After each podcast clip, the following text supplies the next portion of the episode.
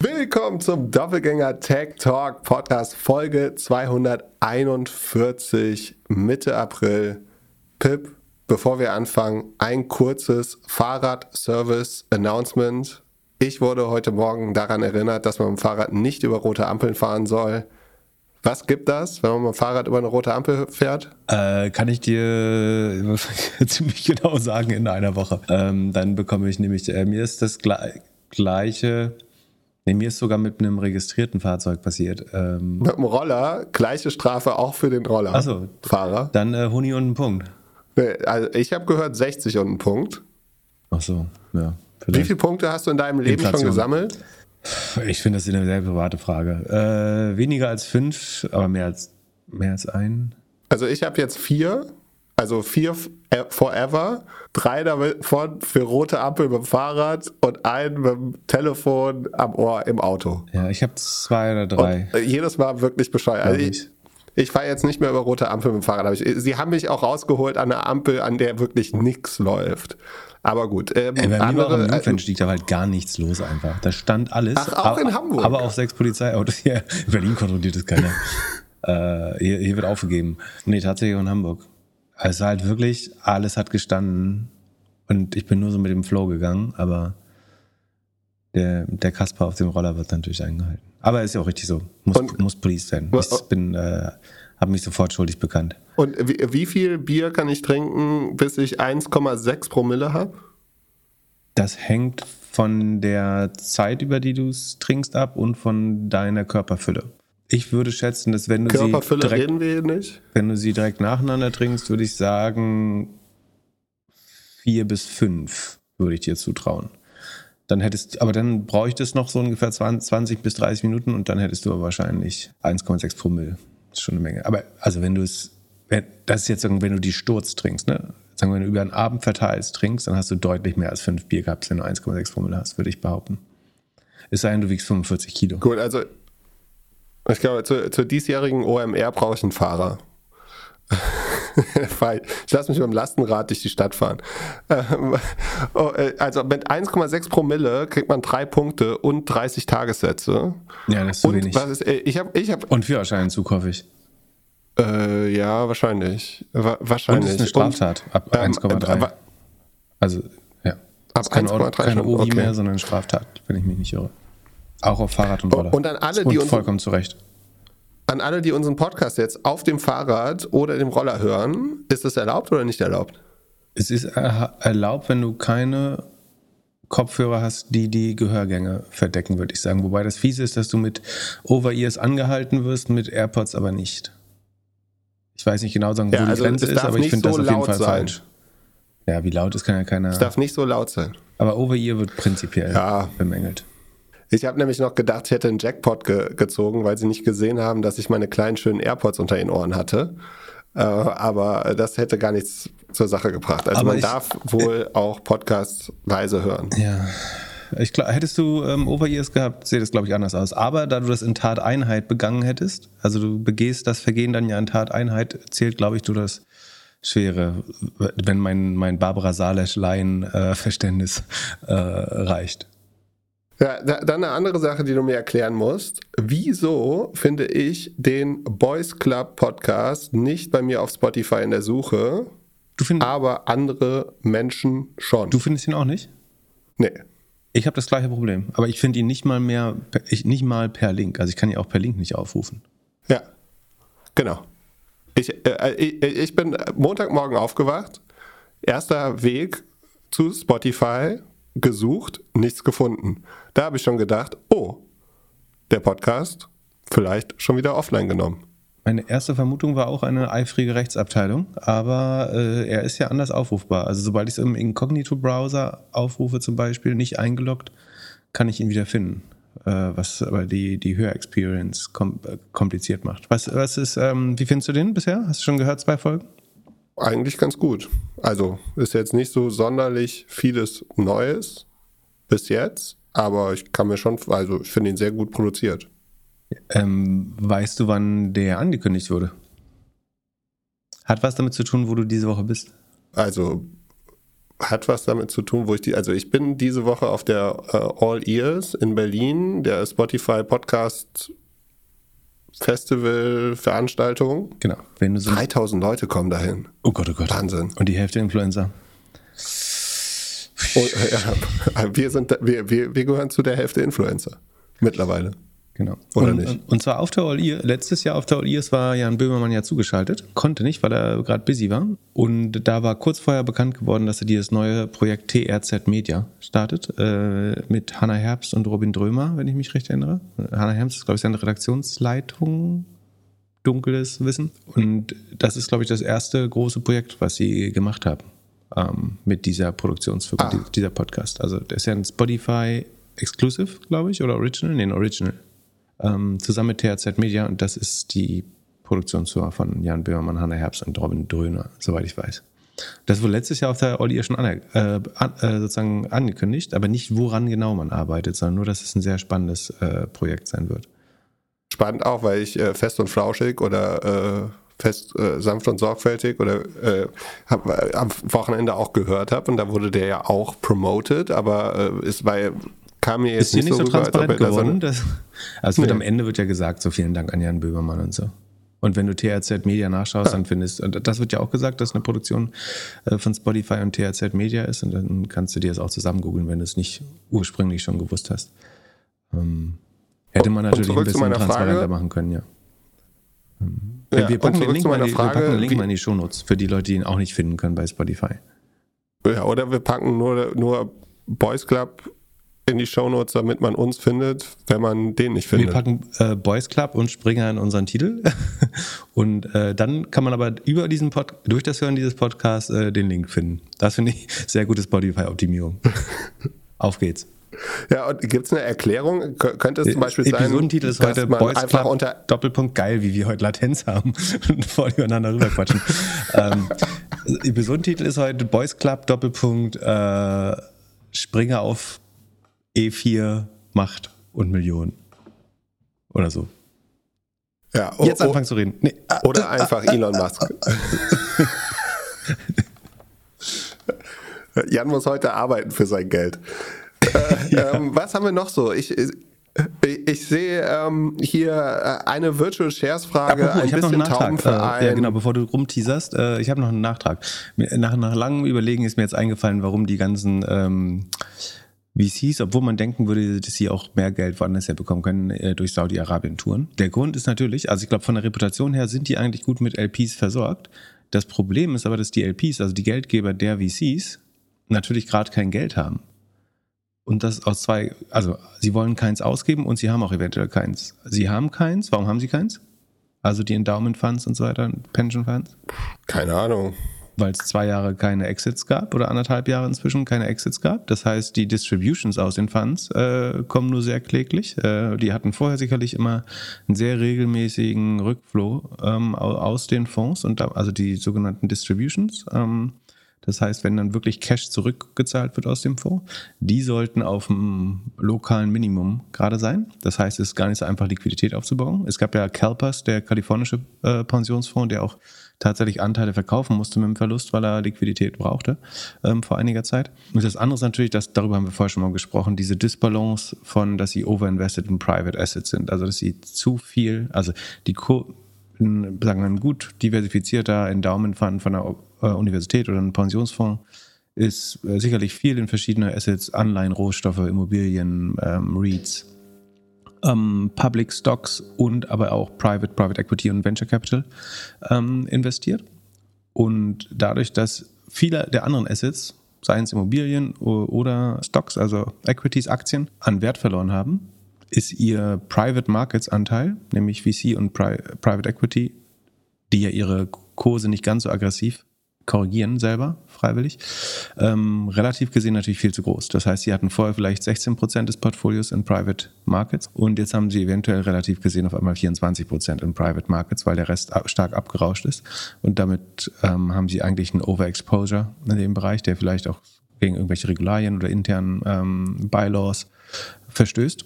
Und äh, deswegen wollen sie äh, auch gar nicht, obwohl es eigentlich eine gute Zeit wäre, höchstwahrscheinlich äh, gerade in die Märkte reinzugehen. Aber sie haben Overexposure und äh, mangelnde Liquidität. Und deswegen ist es wahrscheinlich doch gar nicht so einfach, wie ich vermutet hat. Beziehungsweise habe ich jetzt ein bisschen Link gefunden oder mir erschlossen. Deswegen ist es doch relativ schwer, Geld gerade zu raisen. Und ähm, deswegen tourt man so ein bisschen durch die Welt, könnte ich mir vorstellen. So macht es dann doch Sinn. Obwohl in einem normalen Jahr Andreessen Horowitz oder Sequoia sicherlich kein Problem hätte, Limited Partner zu finden. Müssen die jetzt den nächsten Fund schon, schon raisen oder können die nicht einfach jetzt erstmal mit dem Geld, was die so haben, arbeiten? Das kommt drauf an. Ne? Wenn du den letzten Fonds gerade ausinvestiert hast, dann musst du raisen. Oder plus, du musst noch Geld reservieren für die Sachen aus dem gleichen Fonds. Wenn du mit dem Anschlussfonds die Sachen aus dem vorherigen Fonds finanzierst, äh, das wird, würde ich vermuten, gar nicht so gern gesehen. Und eventuell musst du ja selber noch Runden bridgen. Sagen wir, du hast irgendeine Roller-Company oder so, der es gerade nicht gut geht. Ähm, und da musst du nochmal ein Bridge und Loan machen. Also du, du, du hältst vielleicht ähm, das Pulver trocken für deine eigene Companies, um die zu retten. Das heißt, du reservierst 40 Prozent des Verbleib, also für die verbleibenden 40 Prozent des Fonds. Normalerweise braucht man, glaube ich, nicht ganz so viel, aber ähm, für für, früher hat man gesagt Doubling Down, aber darum geht es jetzt nicht, sondern jetzt geht es eher so Throwing a Lifeline für die existierenden Portfolio-Companies, die sonst eventuell nicht raisen wollen oder können gerade, die Bridge Financing brauchen. Das heißt, dieses Dry Powder wird trockener bleiben, als die meisten denken, ist meine Vermutung. Ähm, plus auch da kommt eben hinzu, dass vielleicht Fonds gar nicht wollen, dass äh, dieses Dry Powder gecallt wird. Das ist ja noch nicht drin in den Fonds, sondern es ist nur committed. Diese, ich glaube, von 300 Milliarden spricht man da. Ähm, die sind committed. Vielleicht sagen aber auch LPs, wenn dieser Fonds zu 80 Prozent gecallt wird, reicht uns das eigentlich auch. Muss man so ein bisschen sehen, wie es das entwickelt. Genau. Ah, müssten dann VCs nicht auch langsam anfangen, Leute zu entlassen? Ich würde davon aus, ich weiß es nicht aus der VC-Branche, aber ich glaube, also du hast bei Unternehmensberatungen, äh, hat mir halt gerade ein User zugeschickt, die MBBs, die großen McKinsey, Bain und so weiter, heiern später oder lassen Leute gehen. Ich würde sagen, auch im äh, Private Equity oder generell bei Kapitalallokatoren schaut man auch ein bisschen mehr auf äh, Overhead-Kosten und den Personalstack. Und irgendwann wird es vielleicht auch VC äh, betreibt. Und dann fand ich noch spannend, achso, das haben wir jetzt gar nicht in der Agenda hier drin, aber ähm, ich schicke dir das mal kurz, dann kannst du dir ein, ein Bild bilden, hätte ich beinahe gesagt. Du kannst mal dann gleich beschreiben für die Allgemeinheit, was du siehst. Also, ich sehe, dass es eigentlich, dass die Runden äh, alle kleiner werden. Äh, also, dass das meiste Geld für Series A und Series B gerade ausgegeben wird. Genau, und wie war das früher? Und früher war es ein bisschen mehr auf, also früher wurde mehr in Series C, D und vor allem I ausgegeben. Also äh, jetzt äh, Q1 2021 wurde das meiste für Series I ein, ausgegeben. Das war das wahrscheinlich so hier U Unicorn. Höhepunkt der ist jetzt mhm. Super Unicorn.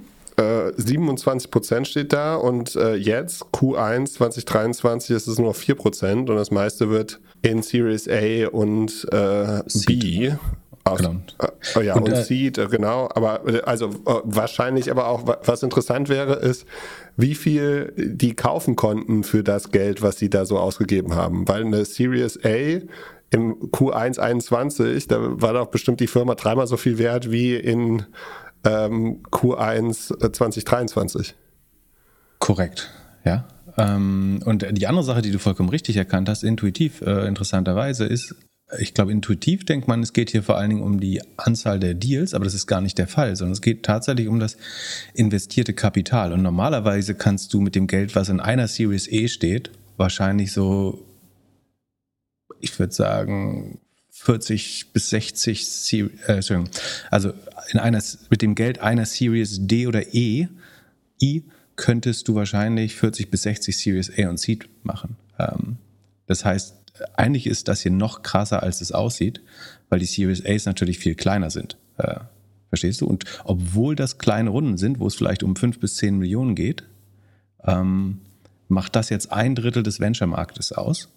Ähm, und selbst die Seed Stage macht, die war früher 4%, ist jetzt 14% nach Kapital.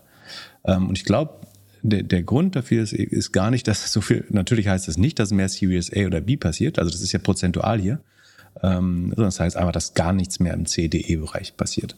Äh, einfach. Und deswegen ist Relativwert wird auf einmal Seed A und B so groß, ähm, weil einfach ganz am Ende des Spektrums überhaupt nichts mehr kommt.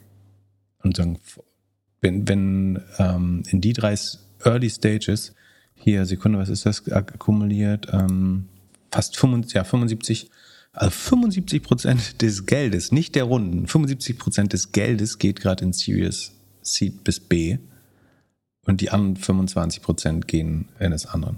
Ähm, was, wenn man die Dealzeit, die typische Deal-Size betrachtet, Wahnsinn ist. Und dann habe ich noch einen zweiten Graph äh, geschickt. Da, da, sieht man, dass aber selbst Angel Investing, und das wäre typischerweise Seed Stage, manchmal noch ein bisschen Series A oder eigentlich Seed Pre-Seed, ähm, dass auch das runtergeht. Äh, und trotzdem ist das sozusagen relativ der Gewinner. Äh, Wahnsinn. Und jetzt bei einer Bridge, wenn da jetzt eine Bridge gemacht wird, also zum Beispiel ein Startup, das irgendwie Series C gemacht hat, findet jetzt nicht so schnell wieder Geld, um Series D zu machen oder so einfach wie vorher. Das würde man jetzt nicht hier irgendwo sehen. Eine Bridge wird in aller Regel mit Convertibles gemacht oder mit einer Equity-Runde mit, nee, man würde, glaube ich, Convertible äh, eventuell mit einer Liquidation Preference machen, äh, vielleicht sogar einer mehrfachen. Also niemand würde drei machen, glaube ich, aber ähm, ähm, so zwischen eins, anderthalb, zwei, das ist jetzt gar nicht untypisch bei einer Bridge. Deswegen würde man das darin noch gar nicht sehen. Nee. Davon passiert wahrscheinlich mehr. Wenn du, äh, für, äh, gute, gutes Thema. Wenn du jetzt, äh, die Bridges wäre wahrscheinlich die größte Bubble gerade weil dann brauchst du Volumen leider. Also man gibt natürlich nur so viel, wie nötig ist, aber ähm, bei den größten Companies sind die Bridges ja schon relativ groß. Es können schon mal 50, 100 Millionen sein. Ähm, wahrscheinlich wäre Bridge, wenn es das gäbe, also Convertibles wäre die größte Bubble im Moment, könnte ich mir vorstellen. Ähm, wobei das sind Daten von Carter, also das haben wir gar nicht gesagt, also es sind Carter-Daten, das ist so ein Tool, was Cap Tables trackt, stark vereinfacht gesagt, und da, da eigentlich eine gute Stichprobe hat. Ähm, da würden Convertibles vielleicht. Nee, wenn die es richtig machen, würden sie nicht drin sein. Eigentlich dürften sie nicht drin sein, sonst wäre es irreführend. Ähm, die kommen rein, sobald die Runde geschlossen wird. Dann fließen die Convertibles ja in die Runde. Dann werden sie auch inkludiert, aber sozusagen, solange sie ausstehend sind und noch nicht konvertiert sind, ähm, sollten die da nicht drin sein. Kurze Werbeunterbrechung. Unseren heutigen Sponsor Notion nutze ich jeden Tag für meine Podcast-Notizen. Angefangen habe ich mit einem Dokument pro Folge. Heute habe ich für jedes Thema bzw. jede Firma ein Dokument, welches ich immer wieder erweitere. Somit habe ich über die Jahre eine Datenbank mit allen Doppelgänger-Themen aufgebaut. Und jetzt mit der Notion KI kann ich mich noch besser vorbereiten, weil ich die Notion AI einfach Fragen zu meiner persönlichen Doppelgänger-Datenbank stellen kann. Notion ist ein Ort, an dem jedes Team schreiben, planen, organisieren und die Freude am Spielen wiederentdecken kann. Notion vereint deine Notizen und Dokumente an einem einzigen Ort, der einfach und schön gestaltet ist und in dem KI direkt integriert ist, ohne separates KI-Tool oder zusätzliche Browser-Tabs. Probiere Notion kostenlos aus, gehe einfach auf notion.com/dg für Doppelgänger, alles kleingeschrieben, notion.com/dg und beginne deine Ideen in die Taten umzusetzen. Und durch die Verwendung unseres Links unterstützt du zusätzlich unsere Show. notion.com/dg. Viel Spaß mit der weiteren Folge. Werbung Ende haben wir auch eine Frage. Und zwar, was man mit Virtual Shares machen sollte, wenn die Bewertung unklar ist. Also stell dir vor, du warst eins dieser Startups, die in Q1 unheimlich viel wert waren. Und jetzt bist du, also Q1 2021, und jetzt bist du zwei, drei Jahre später immer noch da und die Firma ist eigentlich viel, viel weniger wert. Du kannst bist schon raus irgendwie, dein, dein, deine, deine Terms sind abgelaufen, also du wirst nicht mehr gewestet oder sowas. Kannst du die Anteile irgendwie verkaufen oder wie, wie würde man da vorgehen? Mm, manchmal bieten die Firmen an, die zurückzukaufen, also wollen sie jetzt gerade wegen Cash vielleicht auch nicht unbedingt. Das ist vielleicht nicht super opportun. Ja, und sie wollen sie für, vor allem nicht für einen schlechten, also äh, äh, ist man doch ein bisschen im Zwiespalt. Stell dir vor, du bist jetzt CEO von der Firma und auf der einen Seite willst du irgendwie die Shares günstig abkaufen, auf der anderen Seite, wenn du sie günstig abkaufst, hast du damit ja auch die Bewertung klargesetzt. Theoretisch hast du damit eine Bewertung gemacht, ja. Die ist dann intern erstmal nur. Also in den meisten Fällen werden die ja fast wertlos werden. Ähm, es kommt wirklich darauf, also es, du hast jetzt eine längere Frage so ein bisschen verkürzt. Es geht ja einmal darum, sozusagen, was sind meine Shares überhaupt wert? Da gibt es zwei Möglichkeiten. A, man findet den Sharepreis der letzten Runde raus. Also man schaut in seinem ESOP oder VISOP-Vertrag, wie viele Shares habe ich eigentlich bekommen oder wie viele Optionen äh, mit welchem Strike-Price. Und dann finde ich den Preis der letzten Runde raus und dann ist theoretisch, ganz theoretisch, ich sage gleich, warum es natürlich Quatsch ist, wäre der, die Differenz zwischen der Bewertung der letzten Runde und dem Strike-Price, also dem Ausübungspreis der Option, multipliziert mit der Anzahl der Optionen, die ich bekäme oder der Anteile, ähm, wäre sozusagen der Wert meiner, meines Pakets. Ähm, jetzt ist natürlich so, dass wenn diese Bewertung zum Beispiel im letzten, vorletzten Q1 entstanden ist, dann stimmt die, also würde natürlich niemand mehr sagen, dass das, oder in den allermeisten Fällen wäre das eben nicht mehr die realistische Bewertung, einfach weil sich die Public Markets Multiples verändert haben, also die Unternehmensbewertung an, an den Börsen ähm, haben sich irgendwie halbiert, gedrittelt, geviertelt im Tech-Bereich, unprofitable Tech-Bereich. Das heißt, das kann man so ein bisschen vielleicht an die Firma applizieren. Jetzt muss man auch wissen, ist die seitdem aber gewachsen und ist vielleicht doch ein bisschen reingewachsen, dann ist sie vielleicht nur, äh, wenigstens noch halb so viel wert. Ähm, das ist gar nicht so einfach. Ähm, anderer Umweg wäre, wenn man die, den Stockpreis gar nicht rausbekommt, wobei die Firma fairerweise dir irgendeinen Anhaltspunkt dafür geben sollte eigentlich, kannst du halt schauen, wie viele Anteile die Firma eigentlich draußen hat. Du kannst also im Handelsregister schauen, wie viele GmbH-Anteile gibt es. Ähm, und dann kannst du schauen, wie viele Optionen hast du. Dann, was dir dann immer noch fehlt, ist, wie viele ESOPs draußen sind. Das könnten ja auch, sagen wir, die Firma hat 50.000 GmbH-Anteile inzwischen. Es könnten aber auch nochmal 10.000 ESOPs draußen sein. Also man kann vielleicht so rund 10 bis 20 Prozent draufrechnen über den Daumen. Und dann hat man die Anzahl der gesamten Anteile, dann weiß man, welcher Prozent der Firma einem gehört. Das wird irgendein Nachkomma Promille äh, in der Regel sein. Und dann kann man irgendwo nachlesen, was die letzte Bewertung war und sich umrechnen, was das vielleicht wert war. Auch da muss man wieder eigentlich den Strike-Preis mit einbeziehen. Ist gar nicht so einfach. Äh, und ich glaube, ein großer Fehler ist, dass Firmen das auch nicht transparent machen für ihre Mitarbeiter. Ich glaube, würdest du in der ESOP-Debatte wird ja immer von, von den vielen kleinen Mitarbeitern äh, gesprochen, wie es geht, obwohl die Mehrheit der ESOPs natürlich gar nicht im Hand, in, in der Hand von ähm, den, sagen, ich würde sagen, die Mehrheit liegt in, in oberen zwei Management-Ebenen in der Regel und nicht bei den äh, kleinen Mitarbeitern, die immer gerne zitiert werden. Ähm, und ich würde sagen, würde man diese in Anführungsstrichen kleinen MitarbeiterInnen befragen, ähm, was ihre ESOP gerade wert sind, könnten 90, 95 Prozent nicht sagen, was der Wert da ist. Um, ähm, und es gibt auch Firmen, die das besser managen. Und wenn es zum Beispiel über so ein Tool, Ledgy, Carter oder so gemanagt wird, kann es eventuell sein, dass es sehr transparent ist für die Mitarbeiter. Um, ähm, dann muss man ihnen nur, dann müssen die sich nur eingestehen, dass eventuell die Valuation, die da stimmt, der Firma äh, nicht mehr marktgerecht ist. Aber Genau, also ähm, auch Props dafür, für die, die es richtig oder die es gut und transparent handeln, aber ich glaube, in der Regel ist es nicht der Fall. Deswegen können wir mit der Frage auch gar nicht so gut weiterhelfen. Also, aber prinzipiell ist der Wert der Option der letzte Share Price ähm, abzüglich des Ausübungspreises mal Anzahl der Optionen.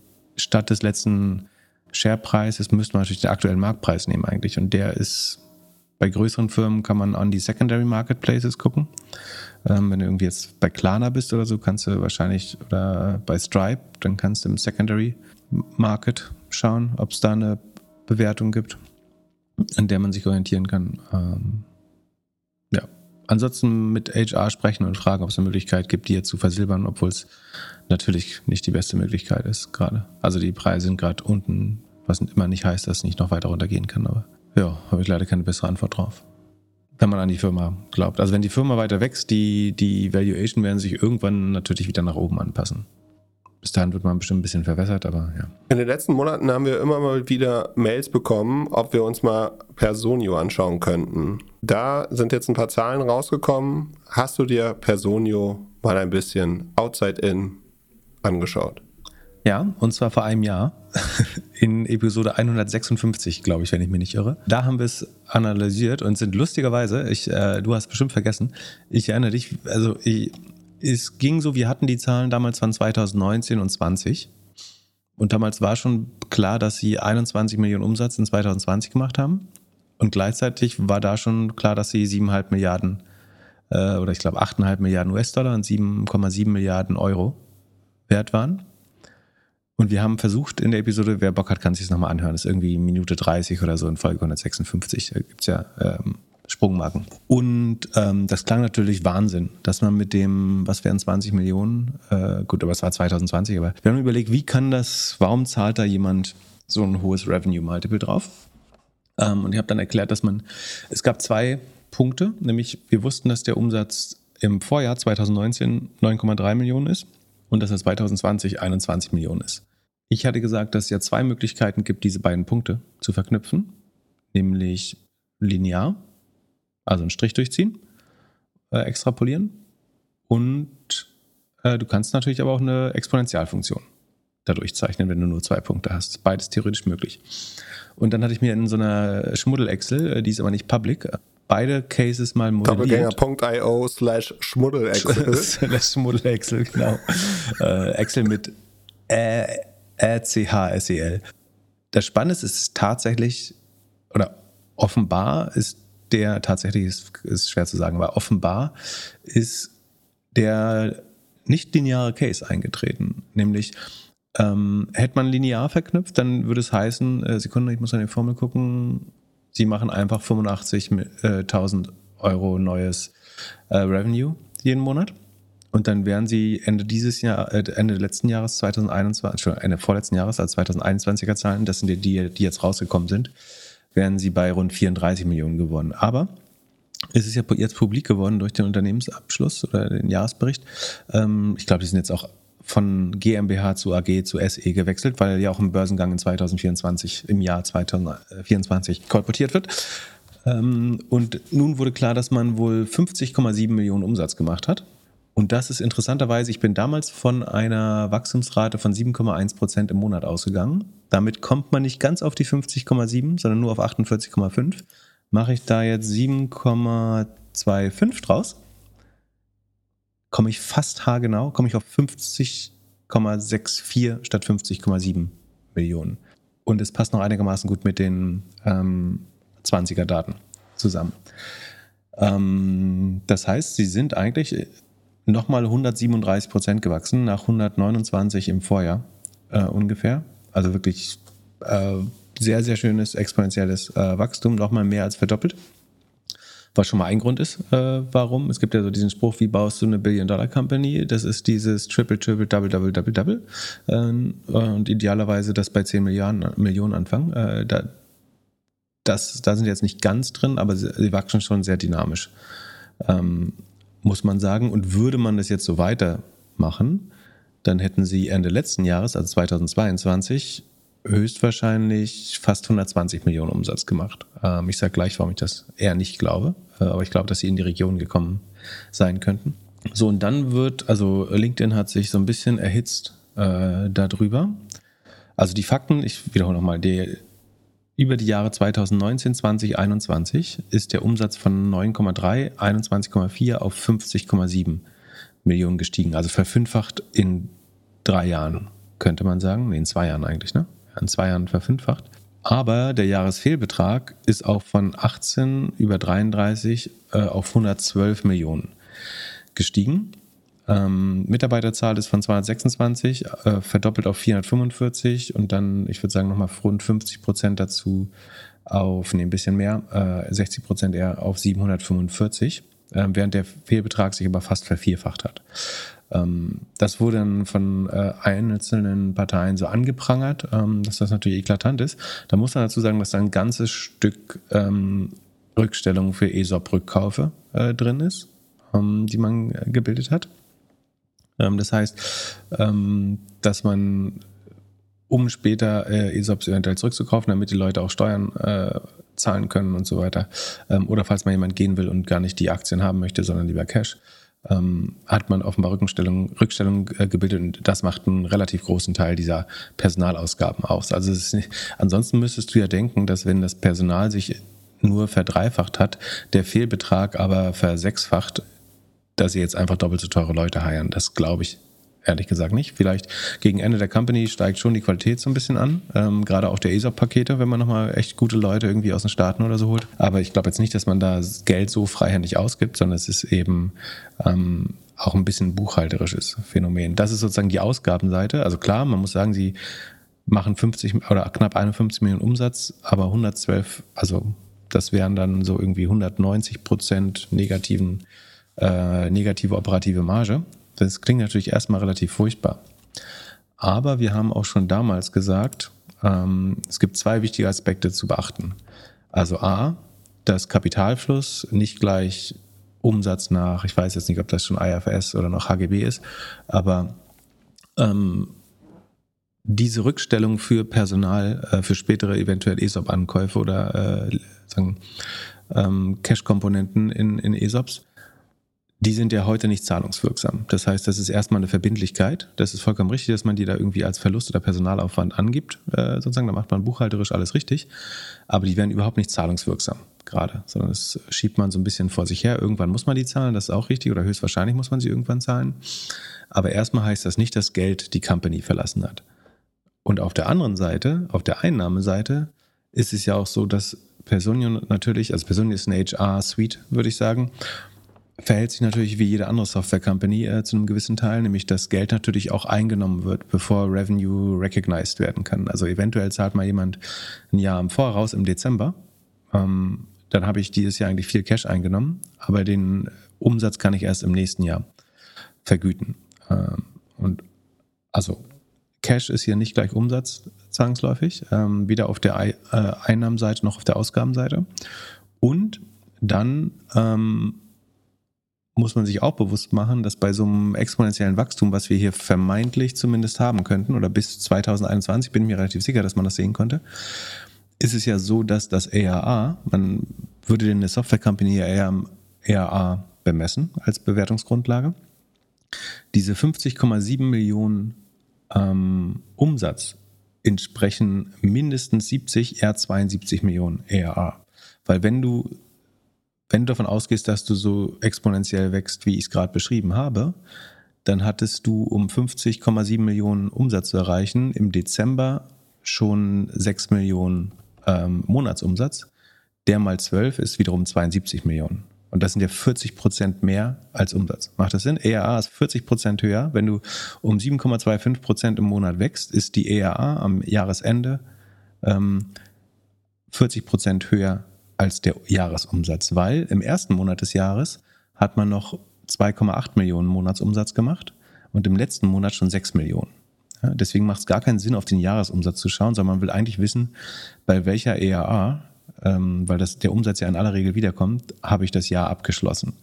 Ähm, deswegen bin ich mir relativ sicher, dass sie eher so bei 70 Millionen ERA gelegen haben Ende 2021. Ähm, wenn meine Annahme mit dem relativ gleichmäßigen exponentiellen Wachstum mit rund 7% im Monat äh, month over month stimmen sollte. Das wäre jetzt die Interpretation der Daten, die bisher möglich ist. Es ist relativ klar, dass es nicht linear ist. Da äh, bin ich mir sicher.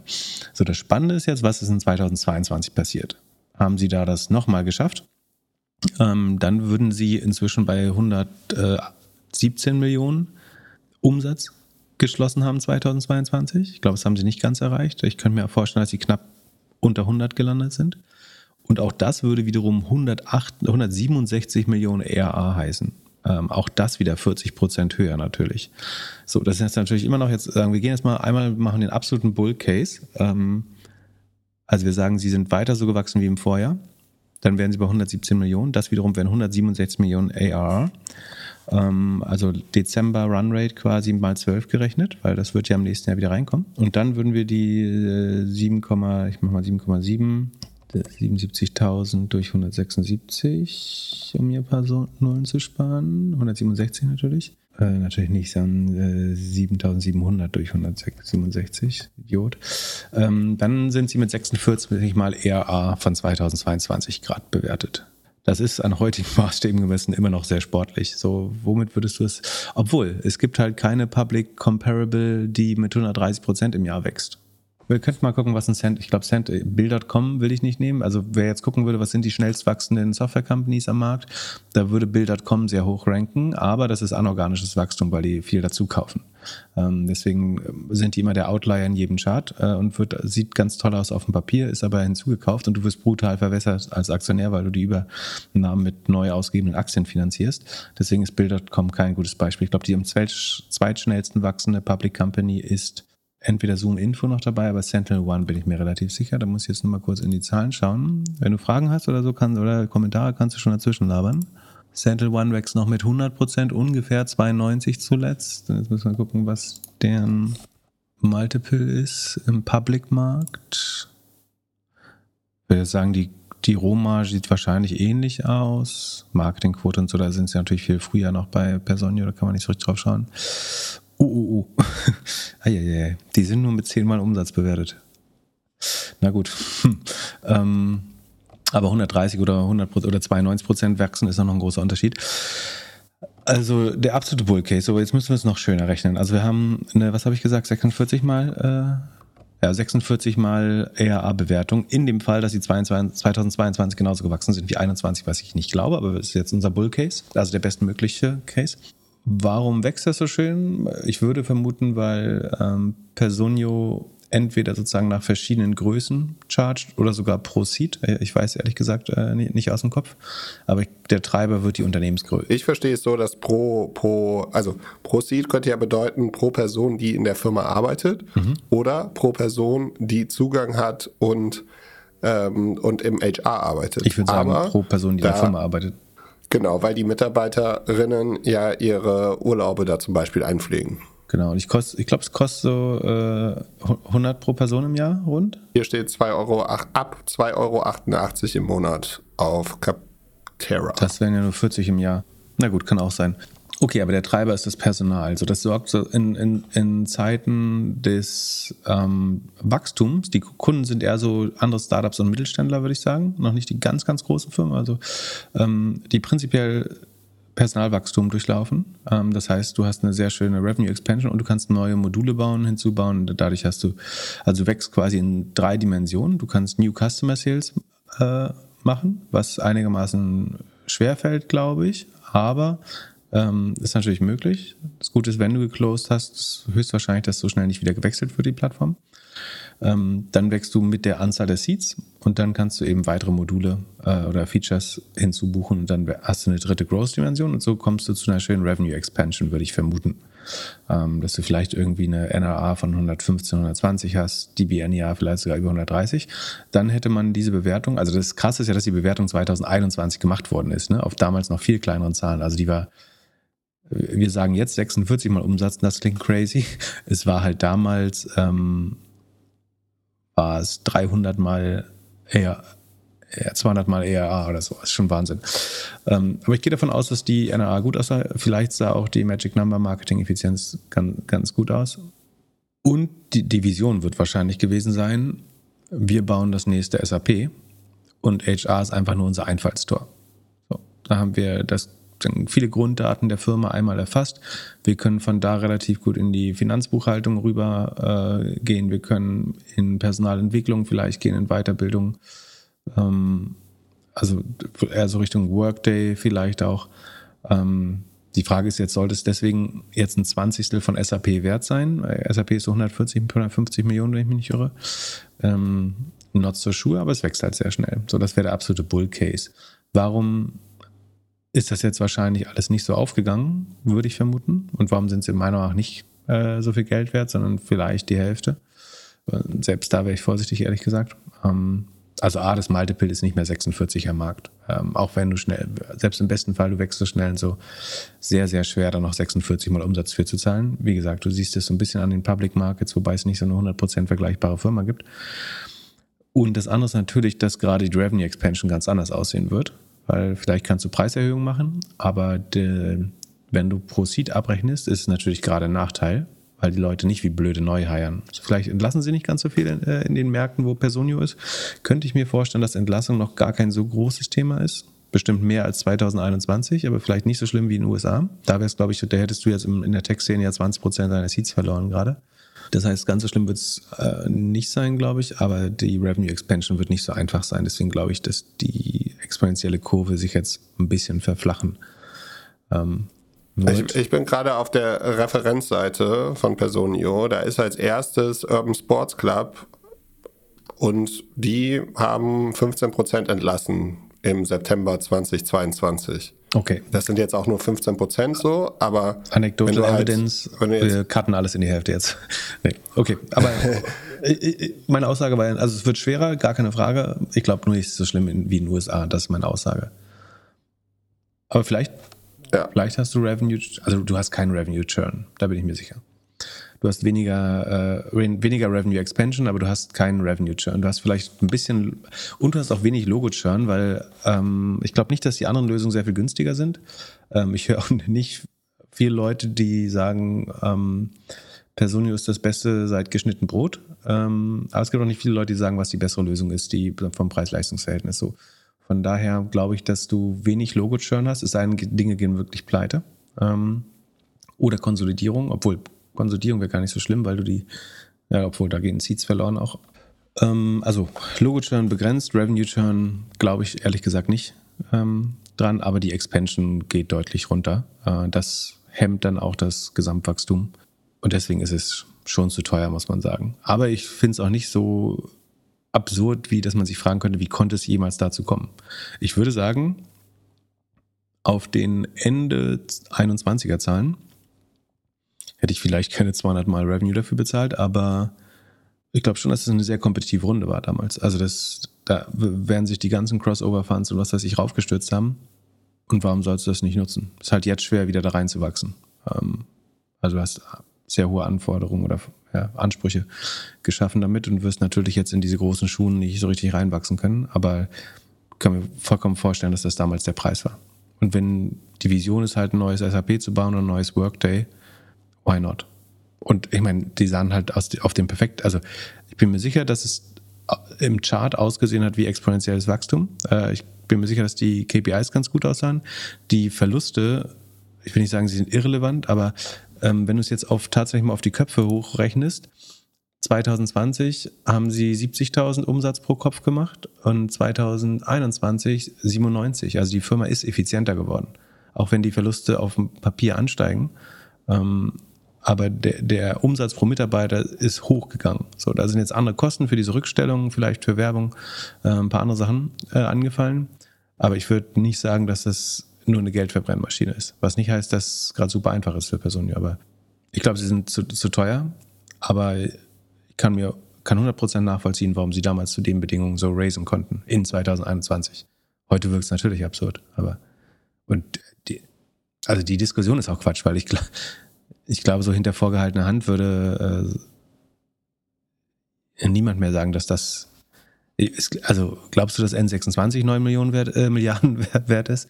Ich würde sagen, so das kämpft damit, ein Unicorn zu sein. Ich würde sagen, Person ist schon noch ein Unicorn, knapp. Aber ähm, das ist, die, die, also mit dieser Bewertung von 2021 noch irgendwo ranzugehen, ist, ist eh Bullshit so. Und selbst wenn man die jetzt mit einer runden, strukturierten Runde verlängert, dann sind sich ja alle dabei bewusst, außer sagen ein paar schlechte Journalisten, die es abtippen, bewusst, dass es Unfug ist. Das einzig Gute ist wirklich, dass sie krass wachsen noch. Ähm, aber, ähm, dazu noch wichtig, ähm, ich habe natürlich mal auf LinkedIn geschaut. Also sie sollen inzwischen bei 1700 Mitarbeiter sein, was eigentlich fast dafür spricht, dass sie weiter exponentiell gewachsen sind. Ähm, Bisher haben sie ein, einigermaßen Mitarbeiterdisziplin gezeigt, auch wenn es nicht so aussieht, aber äh, ich glaube, wenn man es genauer anschaut, ist es gar nicht so undiszipliniert. Aber Ende letzten Jahres. Brauchen die so viele Leute? Für was brauchen die so viele Leute? Ein Viertel Engineering, ein Fünftel Sales, Support. Also dann hat jeder Sales, macht irgendwie zwei, drei Leads im Jahr oder was? Naja, sie haben laut LinkedIn 300 Sales-Leute und sie haben 8000 Kunden gewonnen bisher in den letzten, ich glaube, sechs Jahren.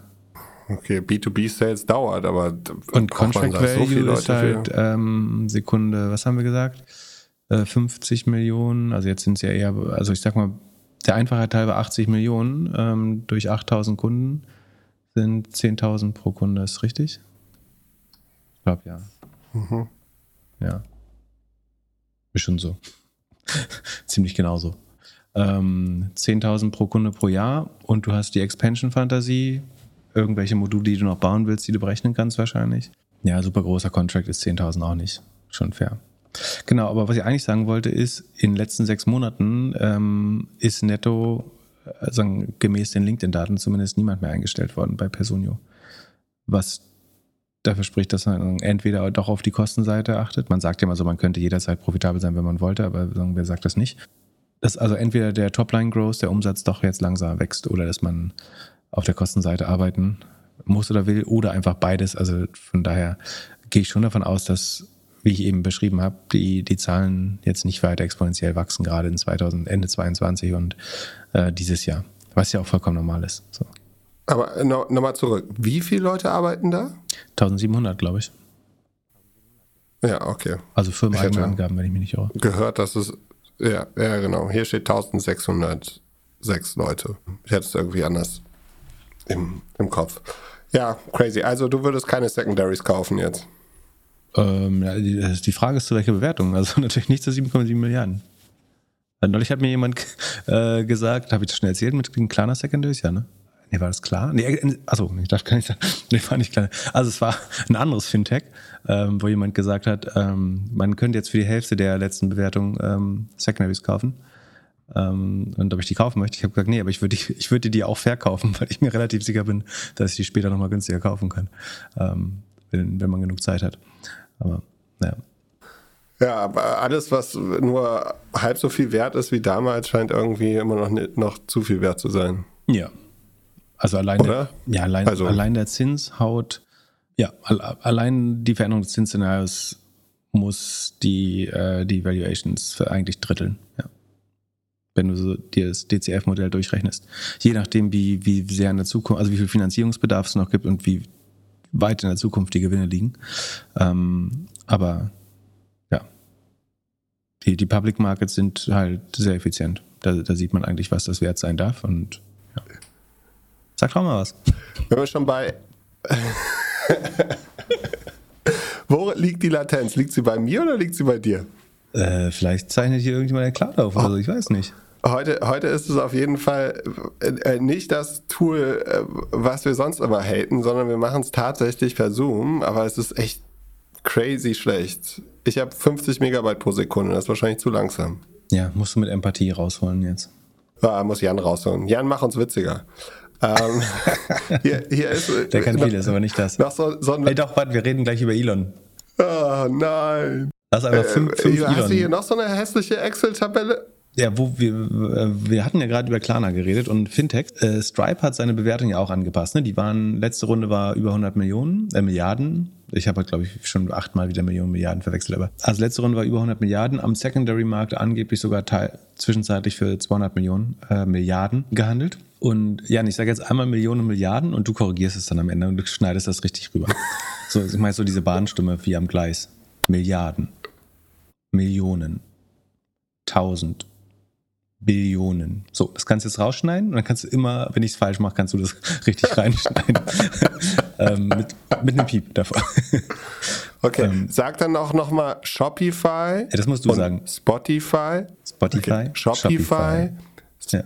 So, jetzt geht es aber um Stripe. Das Fintech Darling, wie gesagt, mal 200 Milliarden inoffiziell Secondary Marktwert, eigentlich letzte Runde 100 Milliarden, wurde freiwillig so ein bisschen, oder hatten, nee, hatten, glaube ich, sogar eine Runde gemacht, auf 50 Milliarden dann. Und dann hat jemand, Sekunde steht hier, ähm, ich glaube, die Daten sind von Tanjai Jaipura. Ähm, jemand einen sehr guten Vergleich gemacht sind Stripe und Etienne. Das ist ja so die andere europäische Payment Solution. Ich würde sagen, einigermaßen vergleichbar. Ich glaube, Stripe ist noch ein bisschen niedrigschwelliger als Adyen, aber Adyen ist jetzt auch schon für Digital Natives äh, gemacht oder sagen, hat ein sehr breites Kundensegment, würde ich sagen. Ähm, und die sind beide lustigerweise gerade ziemlich genau 50 Milliarden wert. Adyen 48, Stripe 50, wenn man der Bewertung glauben will. Ähm, aber auch das würde ich davon ausgehen, war eine strukturierte Runde. Deswegen hm, äh, muss man auch ein Stück Salz nehmen wenn jetzt äh, die Maßge es gibt zwei maßgebliche Kennzahlen, glaube ich, beim Payment Provider. Das eine ist das TPV, das Total Payment Volume. Also wie viel ähm, Geld rutscht über deine Rails, über deine Payment-Schienen eigentlich, deine Bezahl Bezahlschienen eigentlich rüber. Und ähm, dann willst du natürlich, wie viel Take Rate hast du da dran? Ähm, und das macht dann so das Net Revenue eigentlich ähm, oder kannst auch, also es gibt Gross Revenue, dann hast du noch Fremdkosten, dann hast du Net Revenue. Ähm, und beim Net Revenue muss man sagen, die Take Rate von Stripe ist tatsächlich ein bisschen besser. Die Net Take Rate ist ähm, runter jetzt von 0,4 auf 0,34 Prozent. Die von Etienne ist auch etwas runtergegangen und ist nur 0,17, also ziemlich genau die Hälfte. Das heißt, Etienne kriegt weniger Geld, hat aber ein, TPW haben wir gar nicht, aber das TPV to Market Cap Multiple ist genau das gleiche, nämlich 0,06. So, das müsste meiner Meinung nach heißen, dass sie 0,06 heißt, dass sie 16 mal so viel Payment Volume machen, wie sie Market Cap haben, beziehungsweise dass sie 6% ihrer Market, ihres Payment Volumes als Market Cap haben. Das ist bei beiden gleich und jetzt aber der, der wichtige Unterschied ist, Stripe, der Challenger, wächst noch mit 28%, beim Net Revenue sogar nur mit 12%. Etienne wächst aber mit 49% also schneller. Das ist eigentlich der Klarna Affirm Case. Ähm, und beim Net Revenue wächst Adyen auch schneller. Also in jeder Kennzahl wächst Adyen gerade schneller. Sie haben niedrige Take Rate und das kann später wichtig werden, theoretisch. Aber eigentlich sind sie gleich groß, gleich viel wert, obwohl Adyen die sind, äh, die gerade mehr, mehr Gas geben äh, und ähm, positiv sind. Also die haben EBIT-Multiple von 61 wiederum, was äh, will ich sagen günstig ist, aber ähm, Stripe hat, äh, verliert halt noch Geld und äh, ist schwer negativ. Und das ist so ein bisschen der Klarna Affirm Case eigentlich. Das, warum solltest du noch bei Klarna an die 50 Milliarden denken, wenn Affirm größer ist, mehr, bessere Margen hat, schneller wächst und damals schon 7 Milliarden wert waren? Das heißt, ich glaube auch Stripe wird vielleicht jetzt nicht unter 10 Milliarden äh, rutschen, aber ist vielleicht auch eher 20, 30 Milliarden wert als 50, würde ich glauben, wenn man das Public Multiple da dran legt. Und spätestens, wenn du an die Börse gehst, musst du das. So, du kannst jetzt dazwischen am privaten Markt alle Schweinerunden machen, die du möchtest und irgendwie dir doppelte Liegpref da rein verhandeln und äh, Bridges, Loans, was auch immer. Aber irgendwann musst du es ähm, an die Retail-Anleger verdampen oder an einen ähm, Trade Sale, an einen strategischen Käufer. Und dann kriegst du Market Multiples bestenfalls plus, wenn es ein strategischer Käufer ist, kriegst du vielleicht irgendwie noch 20, 30 Prozent Prämie obendrauf. Aber ansonsten kriegst du das Markt Multiple. Und das würde eigentlich sagen, dass Stripe deutlich weniger als 50 Milliarden wert ist, würde ich vermuten. Und die ganzen anderen, also das Stripe und Revolut sind wahrscheinlich noch die beiden besseren Cases. Bei allen anderen sieht es noch deutlich schlimmer aus, glaube ich. Also zusammengefasst der letzten Stunde alles ist weniger wert. Ja, und wo wir, wo, wo wir gerade beim Fintech sind, lass uns das mal gleich äh, noch vorziehen. Hier deine äh, Lieblingsaktienfirma. Nee, hast du Apple-Aktien? Ich vergesse immer wieder. Hast du doch Aktien von, von Apple? Ja. Sehr gut, sehr gut. Ähm, die, äh, meine, also eine meiner Thesen, also ich mag Fintech aus zwei Gründen nicht. Ähm, A, oder drei eigentlich. A ist überbewertet alles, aber das ist eigentlich kein Grund.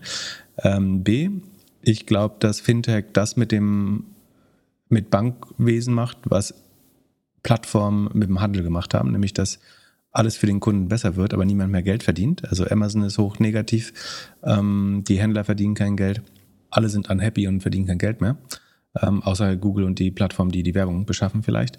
Ähm, aber für die Konsumenten ist nice. Also das gleiche wird beim Fintech passieren, ähm, habe schon ein paar Mal gesagt. Ne? Also für, für jeden Euro Gross Profit, den ein Fintech macht, muss die herkömmliche Bankenszene zwischen 4 und 6 Euro Gross Profit verlieren, glaube ich. Deswegen ist ein Race to the Button und der Markt wird immer kleiner, je mehr Fintech digitalisiert wird, ist meine Auffassung. Deswegen ähm, soll, ich weiß nicht, ob es so schlau ist, in schrumpfende Märkte zu, Märkte zu investieren, zumal es kein Markt ist wie Airbnb oder Uber, wo du mehr Geld verdienst, wenn äh, bloß weil das Banking günstiger wird, kaufe ich halt nicht mehr oder mache mehr Überweisungen hin und her. Also das heißt, der Markt wächst auch nicht durch Transaktionen.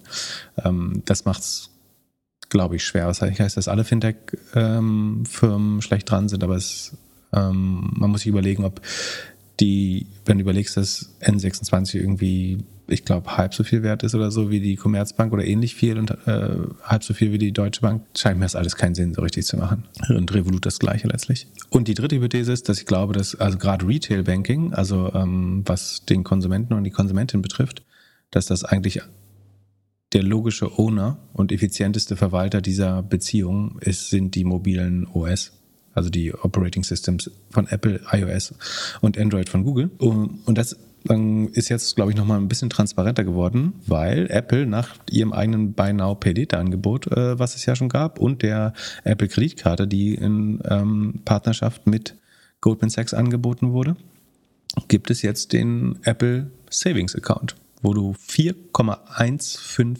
Prozent Zinsen auf bis zu einer Viertelmillion Dollar bekommst, die FDIC insured sind, also ähm, durch den Einlagensicherungsfonds in den USA äh, versichert sind. Du kriegst 4,15% Zinsen. Im Vergleich bei Chase Manhattan gibt es 0,1. Äh, bei pff, im, im Schnitt sind Deposits gerade mit 0,37% verzinst in den USA. Es ist so ein bisschen wie bei uns auch, dass die meisten Banken ihren Kunden, weil sie zu faul sind, noch 0% zahlen ähm, oder 0,1 oder irgendwas ähm, Homöopathisches.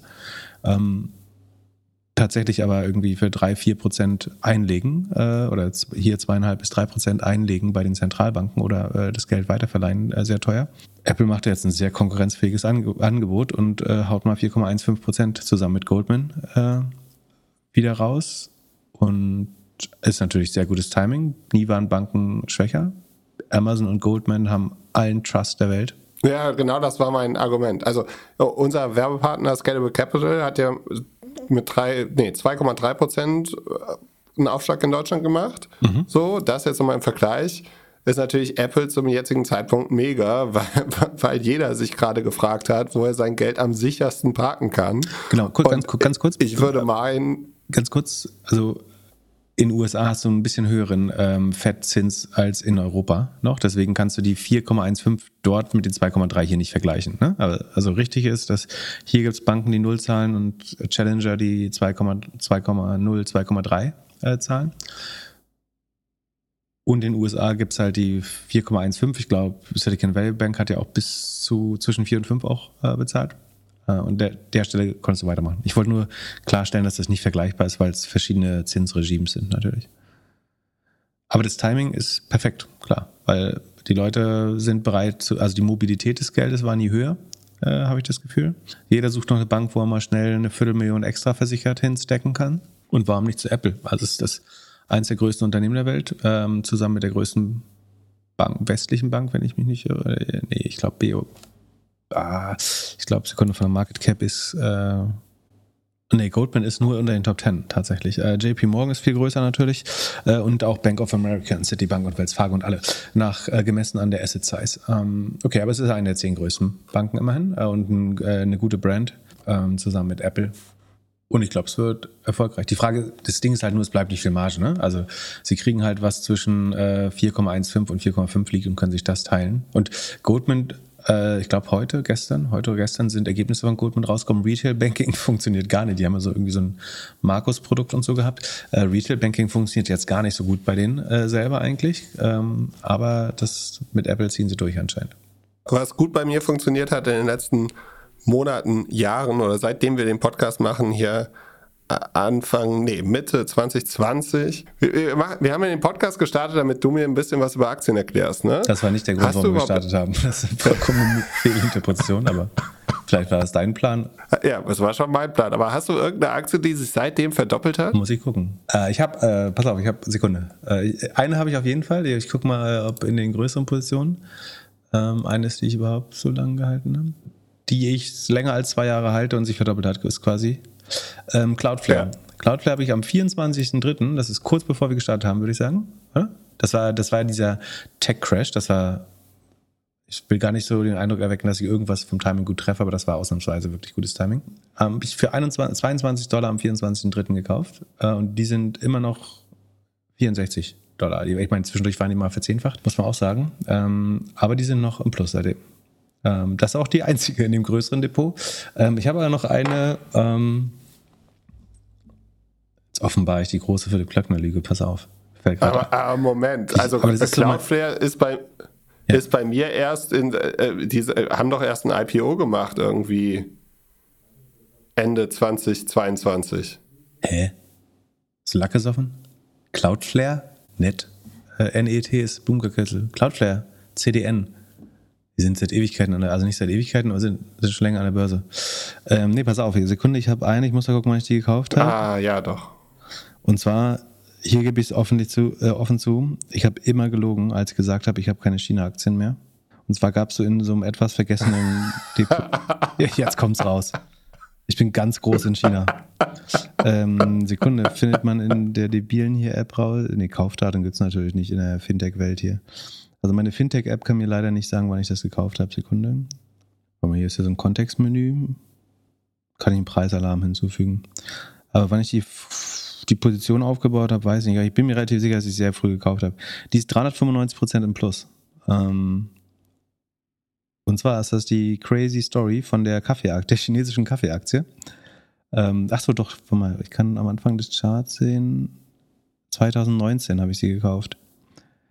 Also ich muss sie mal irgendwann für, achso, bei In-Preis ist 4,93 habe sie gekauft. Und sie sind jetzt ähm, 23 wert. Pass auf, und zwischendurch waren die mal auf 44 hoch. Das heißt, ich habe sie fast verzehnfacht. Dann sind sie auf 1,30 Euro runter und sind heute wieder über 20. Das heißt, überleg mal, du hättest bei 1,30, aber ich meine, da hieß es so, die haben jeden Bon doppelt gedruckt. Also konntest du echt nicht kaufen, weil du dachtest so, da gehen jetzt Leute in den Knast und äh, das wird nie wieder was wert. Aber hättest du die bei 1,23 gekauft, dann hättest du jetzt dein Geld für 20-fach wieder vom Tiefpunkt. Wahnsinn. Äh, ich habe aber nur gehalten, wie es sich gehört. Und äh, aber die ist 400% im Plus von damals. Ähm, Habe ich aber total vergessen, ehrlich gesagt. Äh, ist mir auch nur aufgefallen, weil sie sich langsam hochkämpft äh, durch die gute Performance in meiner Liste. Ansonsten habe ich ja wirklich keine China. Das ist die einzige China-Aktie, die ich noch habe. Äh, die verbinde ich aber gar nicht mit China, weil es keine der wirklichen großen ist. Ähm, Luck and Coffee heißt die, ne? Also falls jemand nicht weiß, worüber ich spreche. Ich will es aber nicht empfehlen. Ist hoch. Also es sind Leute, die vorher beschissen haben. Deswegen ähm, ich lasse dir jetzt liegen, weil es die einzige ist, die noch, die noch im Plus ist. Aber ähm, keine Kaufempfehlung. Ähm, ich habe natürlich keine Ahnung, ob jemand in China Kaffee kauft oder nicht. Und äh, war, weiß noch nicht, ob es ein gutes Investment war. Aber was mich oft ärgert, ist, war also, bei, bei, als die noch ein Euro wert war, hättest du, I don't know, ach, schwer. Ich glaube, wer sofort ist Lime, aber weil die, die Coffee Stores gibt es ja schon weiter. Ähm, und das Business an sich hat ja auch funktioniert. Sie haben nur über, komplett übertrieben und durchgeredet und einfach betrogen auch, was scheiße ist. Deswegen darfst du sie eigentlich besitzen, wenn das Management äh, nicht integer ist.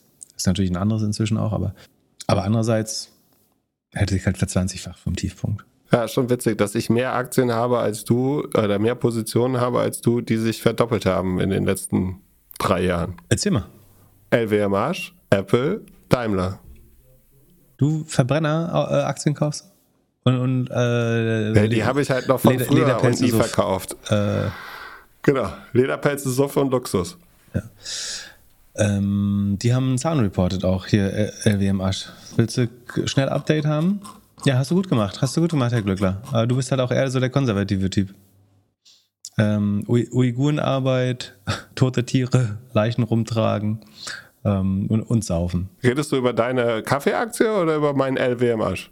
Ähm, ich rede von deinem äh, Luxus-Ding da. Es handelt sich hierbei nicht um Anlageberatung. Keine spezifischen Kauf- und Anlageempfehlungen. Keine Anlageberatung, keine Rechtsberatung, keine Steuerberatung und auch keine Aufforderung zum Kauf oder Verkauf von Wertpapieren. Die Verantwortung für solche Trades liegt bei euch. Philipp und Philipp haften nicht für eure Verluste. Philipp und Philipp und Philipp können die Risikodisposition der HörerInnen nicht einschätzen. Ihr entscheidet selber, was ihr kauft und tragt dafür auch die Verantwortung. Alles könnt ihr auch nochmal unter doppelgänger.io slash Disclaimer nachlesen. Was glaubst du denn, wie wächst das Luxussegment noch so? Schätz mal, Wachstum gegenüber vorher? Im ersten Quartal? Ich habe es mir angeguckt, plus 17 Prozent. Oh, Aber meine liest, Frage wäre, was heißt... Berichte. Wenn es grün ist, lese ich. Aber äh, da steht die ganze Zeit Organic Sales. Was ist denn Organic Sales? Also haben die Leute das bei Google gesucht oder wie? Im Organic, also das ist ja ein sogenanntes, äh, sie nennen sich selber ein äh, House of Brands oder Maison de, was weiß ich, Brands. Maison de, was heißt denn Brands äh, auf Französisch?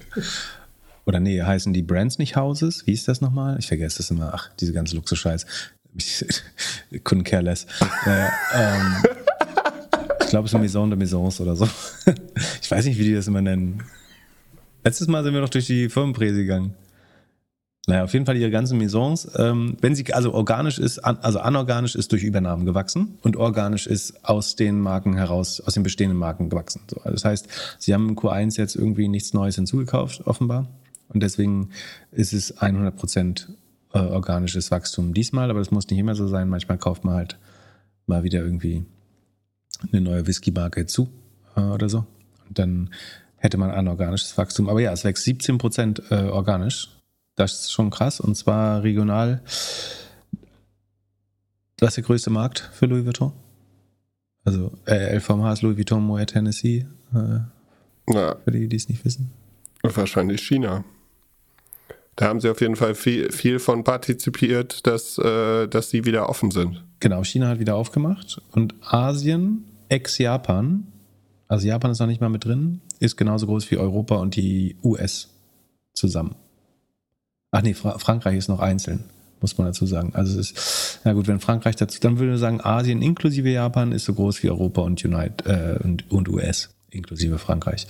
Ähm, also inklusive Euro, also Frankreich inklusive in Europa, nicht in äh, US, logischerweise. Genau, also ungefähr ein bisschen mehr als ein Drittel in Asien inzwischen.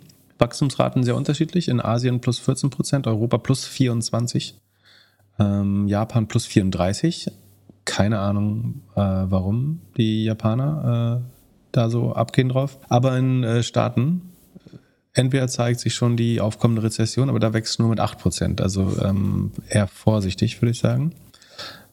Hier heißt jetzt Business Groups. Ach nee, Business Groups sind die äh, Segmente, das ist nicht die, die Häuser, die, ähm, na, wie auch immer. Ähm, also Wines and Spirits, Suff ist nur 3% äh, gestiegen. Und zwar, weil Champagner plus 14, aber harter Schnaps minus 5. Also Cognac und äh, Spirits ist äh, minus 5 ähm, gesunken. Nicht gut, wenn man in Whiskys investiert hat, würde ich annehmen. Fashion und Leather Goods ist, also ist dann Louis Vuitton und äh, die ganzen anderen Christian Dior, Vuitton, die Celine, ähm, Marc Jacobs, Rimowa, Belluti und so weiter. Ähm, 18% plus gewachsen. Äh, Parfum und Kosmetik plus 10% äh, gewachsen. Und was haben wir noch? Watches and Jewelry ist plus 11%. Äh, dazu gehört hauptsächlich äh, Tiffany und Bulgari Tag Heuer, die Uhr gehört ihnen, oder TAG Heuer, Hublot, äh, Zenit, Chaumet, was weiß ich. Selective Retailing plus 28 Prozent. Was war Selective Retailing? Achso, das ist Sephora, glaube ich. Ähm, plus 28 Prozent, auch krass. Le Bon Marché gehört noch dazu. Ja, das äh, war ja. schon das Wichtigste. Aber ja, Glückwunsch. Äh, Apple, LVMH und Daimler. Warum hast du Daimler-Aktien gekauft?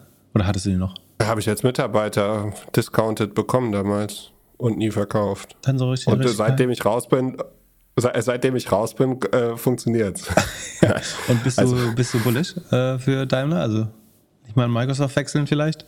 Ja, vielleicht. Mal gucken. Ich halte sie einfach als Erinnerung. Wollen wir Wette machen Ende des Jahres? Aber, Microsoft gegen Daimler? Ja, das ist, glaube ich, äh, da, da glaube ich, performst du besser schon in Ordnung. Ist eine kleine Aber Position. Das ist einfach ein Andenken an die Zeit. Äh, einfach Andenken an die Zeit. So viel ist es nicht.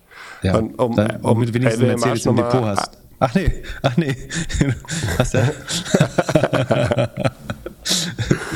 ja, aber die, die SUV-Zeit, die SUV-Zeit ist bald vorbei. Ähm, gucken, ja? dann kannst du, kannst du, kannst du dich nur über meinen Trockner lustig machen. ja. Genau, genau. Ein Traktor. Kaufst, kaufst du den EQS oder was? Aber das, äh, um LWMH nochmal zu, zu Ende zu bringen, hast du Acquired gehört über LWMH? Kennst du den Podcast? Ich kenne den Podcast, ja. Aber ich scha schaffe es den viel zu selten zu hören. Das war ein sehr guter Podcast. Sehr gut recherchiert. Sehr gute, intensive Arbeit. Aber LVMH wäre die, Letz die letzte Folge, die ich höre. Höre ich mir lieber äh, Sega oder Tyson Foods an, aber. Ja, gut. Sprechen wir in zwei, drei Jahren nochmal, wenn sich die Aktie wieder Aber verdoppelt was hast du da gehört? Äh, Entschuldigung, ich wollte dich gar nicht äh, ab, abbrechen, abwürgen. Einmal, einmal, du kriegst halt einmal die ganze Geschichte, wie halt die Firmen zusammengekauft worden sind und alles. Ja. Ähm, schon also sehr kann interessant. Ich erklären. Kann man, man sich Geld anhören, hin man da tiefer. Man geht, man geht hin, klopft, äh, macht Druck und legt Geld hin. Und sagt, wenn nicht die listen wir euch auf, äh, bei einem unseren Ganz Shops nicht angefangen. stellen unsere Shops neben Aber, Shops. Äh, ja, erzähl ja, mir jetzt, lass, lass mal ein bisschen dein, dein Insiderwissen hier. Nein. Ich möchte ja lernen. Einfach als äh, Empfehlung, wie, wie, wie der Franzose nach Amerika gegangen ist und da gesehen hat, wie M&A funktioniert und dann angefangen hat, die Sachen zu, zu kaufen und halt die Deals zu machen. Das ist schon spannend. Äh, Bernard Arnault ist auf Man der Rich, ja Richest Dude, oder? Äh, Bloomberg Billionär, Sekunde. Bernard Arnault. 206, 10% über Elon Musk. Dann Jeff Bezos dann Bill Gates, Warren Buffett. Das wäre der Übergang in den Taubenverein. Was gibt's Neues aus deinem äh, Lieblings bald insolventen Startup aus San Francisco? Glaubst du, sie sind insolvent? Äh, erstmal gehen alle ihre Geschäftspartner insolvent. Ähm, es gibt vielerlei zu erzählen. Wo, wo soll man anfangen? Ähm, Mach's kurz. Mach's kurz für alle.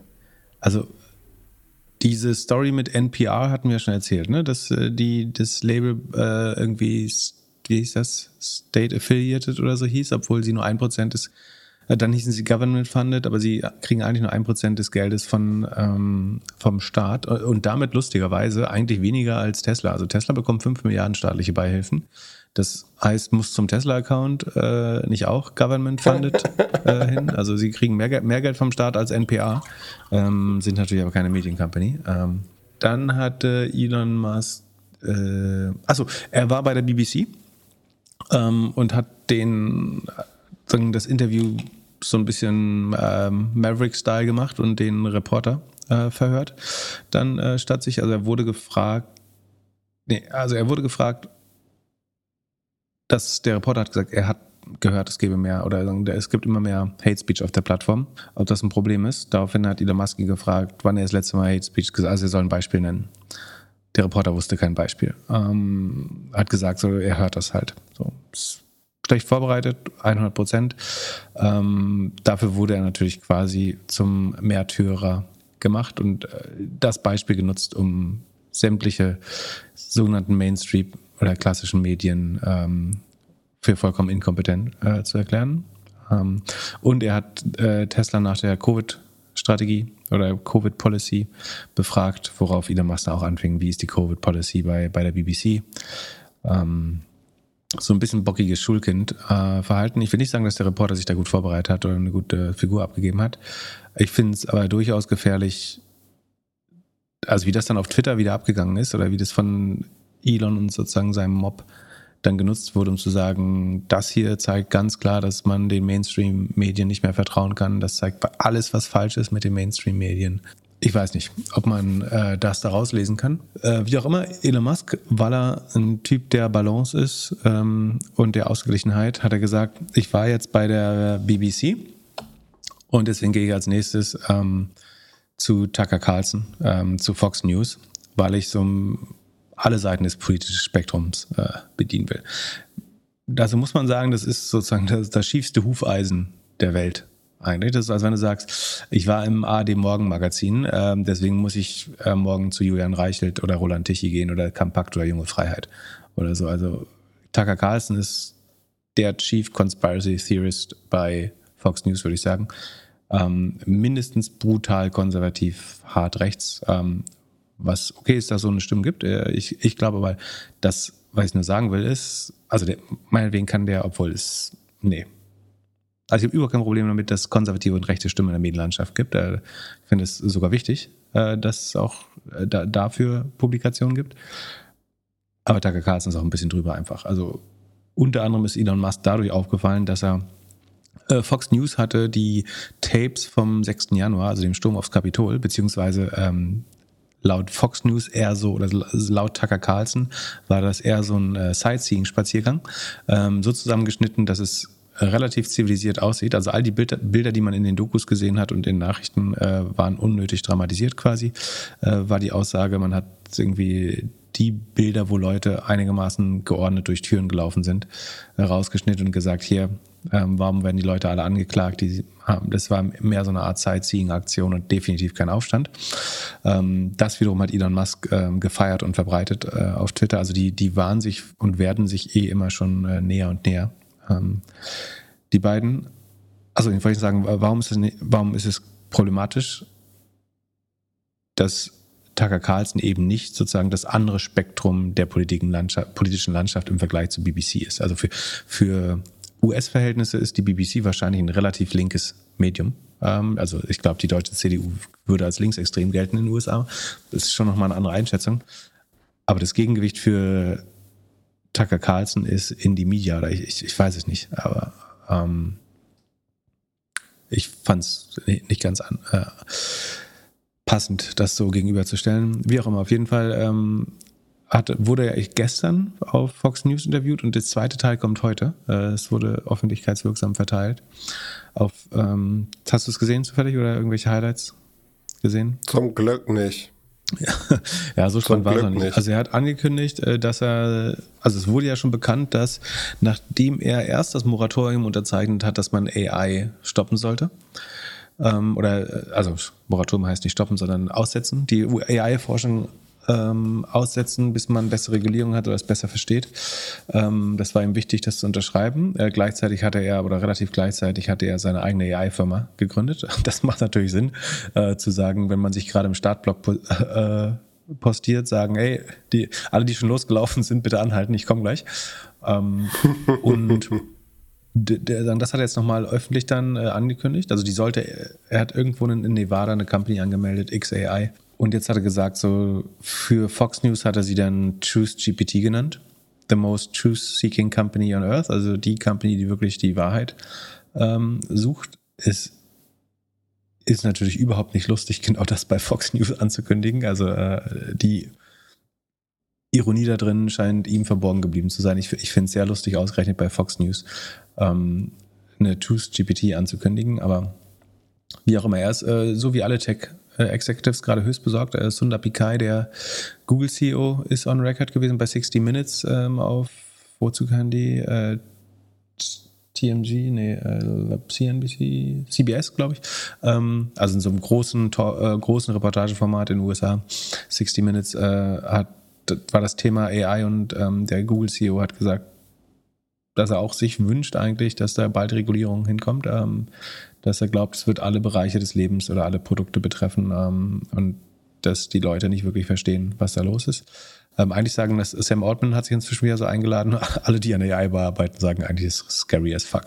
Ähm, und äh, so auch ähm, Elon Musk ähm, hat den ähm, Google-Gründer Larry Page relativ krass beschuldigt, dass er sich irgendwie nicht um die ähm, Konsequenzen von AI kümmert, sondern zu fahrlässig forscht ähm, daran, Genau, also dann hat er im Interview gesagt, behauptet, dass die Geheimdienste der USA, würde ich jetzt vermuten, quasi vollen Zugang zu den, zum Twitter-Backend hatten, inklusive der Private Messages der Nutzer. Da ist es jetzt komisch, dass das alles während der Twitter-Files nicht rausgekommen ist. Ähm, da, da, hat man ja scheinbar jeden Stein bei Twitter umge umgedreht und wirklich versucht, alles Negative zu finden, äh, was die eher demokratisch geneigte Management-Ebene vorher äh, gemacht hat. Und da war das alles nicht wichtig. Ähm, und Matt Taibbi, dieser Journalist, hat ihm auch so ein bisschen den Rücken gekehrt seit den Twitter-Files. Und äh, Elon Musk hat sich woanders dann auch eingelassen dass so die Twitter-Files, we can move on, das ist jetzt alles nicht mehr so wichtig.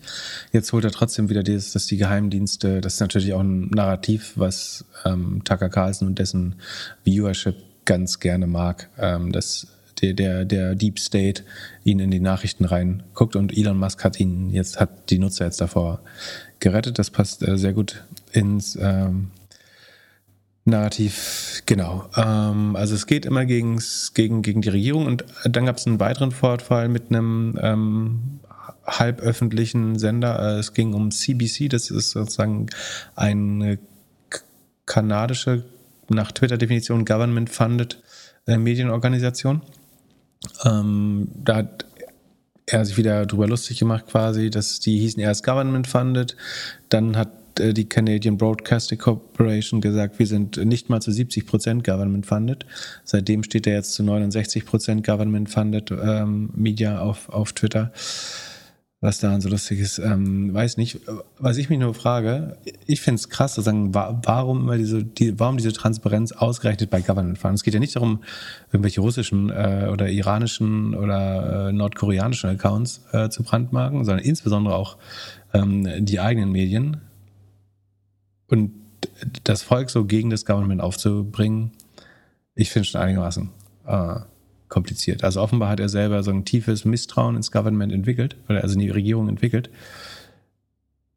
Äh, für mich klingt aber auch, also wenn du siehst, wer macht das eigentlich noch, dieses auf die Mainstream-Presse und Medien hetzen, das machen eigentlich, also ähm, Trump hat das gemacht, alle nationalistischen Parteien machen das. Und ich glaube, es gibt zwei vielleicht Patterns, die man erkennen kann. Das eine ist, das sind alles Leute, die ihre eigene Distribution geschaffen hat. Trump mit seinem Twitter-Account. Ähm, Elon Musk, indem er Twitter einfach ganz gekauft hat.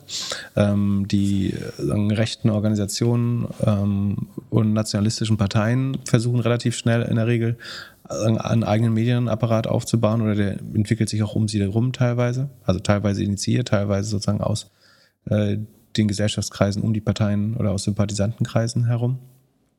In Deutschland könntest du eben Junge Freiheit, Achse des Guten, Tichys Einblick, äh, kompakt würde ich sagen, ist so Richtung, Richtung AfD nah. Ähm, und die motzen ja alle quasi gegen die Mainstream-Medien. Und ich glaube, zumindest bei Trump und Elon Musk ist es halt schon so, dass sie ihren eigenen, und, und bei ein paar von den VCs, glaube ich auch, dass sie ihren eigenen Distributionsweg gefunden haben. Das heißt, sie können direkt zu ihrer Followerschaft sprechen und im Netz oder auf Twitter sind, ist die Mehrheit der Leute ihnen wahrscheinlich sogar positiv gewogen. Und dann brauchst du natürlich auf keinen Fall jetzt noch irgendeine objektive oder journalistische Instanz. Ob die objektiv ist, mal dahingestellt. Es gibt natürlich auch Medien, die äh, da nicht gute Arbeit gemacht haben, aber eine, eine, journalistische Instanz, die da rumwühlt und versucht, irgendwelche Fakten rauszufinden und äh, deine Äußerungen nochmal zu interpretieren, kann ja überhaupt nicht in deinem Interesse sein. So. Ähm, das ist, als wenn du zwei Dönerstände hast und du kannst einmal sagen, so ich habe den besten Döner, ähm, so dann kriegst du mehr Follower, mehr Kunden. Ähm, aber natürlich ist es noch besser zu sagen, dass der Dönerstand neben dir hat Ratten. So, dann sagen, Gewicht, wiegen deine eigenen Verlautbarungen durch deine eigenen Distributionskanäle ähm, nicht nur schwerer, sondern du diskreditierst auch noch den Rest der Medienlandschaft. Und dadurch gewinnst du, sagen, relativ gesehen, ähm, Verbreitung, Macht. Ähm, und scheint es schon so zu sein, dass die es alle wollen. Es ist ja so ein Pattern, dass irgendwie, wenn Leute reich werden, sie auf einmal dann merken, dass es noch geiler wäre, reich und berühmt zu sein. Ähm, zumindest ein, ein, Teil der Leute. Und es gibt Leute, die setzen sich dann irgendwie äh, in irgendeine Jury in einem Fernsehsender. Und es gibt Leute, die machen irgendwie ihre eigene Distribution über Podcasts oder äh, Twitter oder was weiß ich. Und ich glaube aber schon, dass die Leute, die sich der Kontrolle entziehen wollen, dann dazu neigen, einfach den Rest der Medienlandschaft zu diskreditieren. Auch ja relativ ein, einigermaßen pauschalierend. Ähm, also es gibt ja wirklich nicht ein Medium, mit Ausnahme von Fox News offenbar, dem äh, Elon Musk sich irgendwie nahe führt, sondern du haust sie alle in einen Sack und äh, haust drauf quasi, wenn es. Ich finde schon sehr besorglich. Also allein dieses Brandmarken, jetzt keine blöden Vergleiche da ziehen, ne, aber dass diese, dass jeder, jeder Account jetzt, der government funded ist, dort gekennzeichnet ist, ähm, dass eine andere Zeitung vielleicht aus dem Ausland gefundet ist oder von einem einzelnen Milliardär. Also warum steht bei Fox News nicht, äh, das gehört Rupert Murdoch oder so? Oder äh, das ist ein Right-Wing-Medium oder sowas. Warum wird sowas nicht? Also warum ist der, einz, der einzige Disclaimer, den es bei Twitter gibt, ist, dass es Government funded. Und das diente mal darum, sozusagen ausländische Desinformation sichtbar zu machen und trotzdem die Free Speech zuzulassen, ähm, als sozusagen ein Mittelweg. Und jetzt wird es eigentlich genutzt, also inzwischen wird es genutzt, um die gesamte Presse zu diskreditieren. Äh, und deswegen verstehe ich auch, wenn Presseorganisationen sich ja teilweise zurückzieht, was ja dazu geführt hat, dass NPR hat ja gesagt, so wir ziehen es dann zurück. Daraufhin hat Elon Musk gesagt, defund NPR, also der, äh, entzieht NPR das Funding. Also die, dieses Anti-Presse, Anti-Staat-Narrativ, ich glaube nicht, dass es sehr verantwortungsvoller Umgang mit seiner äh, Macht dort ist. Weil ich, ich verstehe es nicht so richtig. Also die einzige Erklärung, die ich rational habe, also ich habe eine emotionale, die ist, er fühlt sich selber nicht richtig behandelt und deswegen hat er einen Feind gefunden und er ist mächtig genug, das teilweise jetzt zurückzugeben. Und das andere ist, äh, sagen eher rationaler. Er ist sich bewusst, dass er eigentlich mit seinen 120 Millionen Followern, ähm, mit, so wie auch Trump damals, der genau das Gleiche gemacht hat, er hat erkannt, ich habe eine super starke Distribution, die ich selber einigermaßen gut kontrolliere, bis man die Plattform wurde, aber das kann ja jetzt nicht mehr passieren. Aber ich habe eine super starke eigene Distribution und die kann nur relativ gesehen noch stärker werden, wenn ich den Rest noch äh, diffamiere oder diskreditiere. Dann ist meine eigene Distribution noch wertvoller. Ähm, wenn außerdem die Leute ja, den, den anderen Distributionswegen nicht mehr glauben. Aber müssten wir nicht anfangen, einfach nicht mehr über ihn zu sprechen? Das würde ihm doch wahrscheinlich am meisten schaden. Das glaube ich. Weil du beispielsweise beschäftigst dich ja unheimlich viel mit ihm. Also der kostet dich ja wahrscheinlich eine halbe Stunde pro Tag. Ja, wenn du auf Twitter bist, kannst du mir nicht aus dem Weg gehen. Also ist schwer. Ja, abgesehen davon ist es ja, ist ja relevant. Also ich will ihm ja nicht die Relevanz absprechen.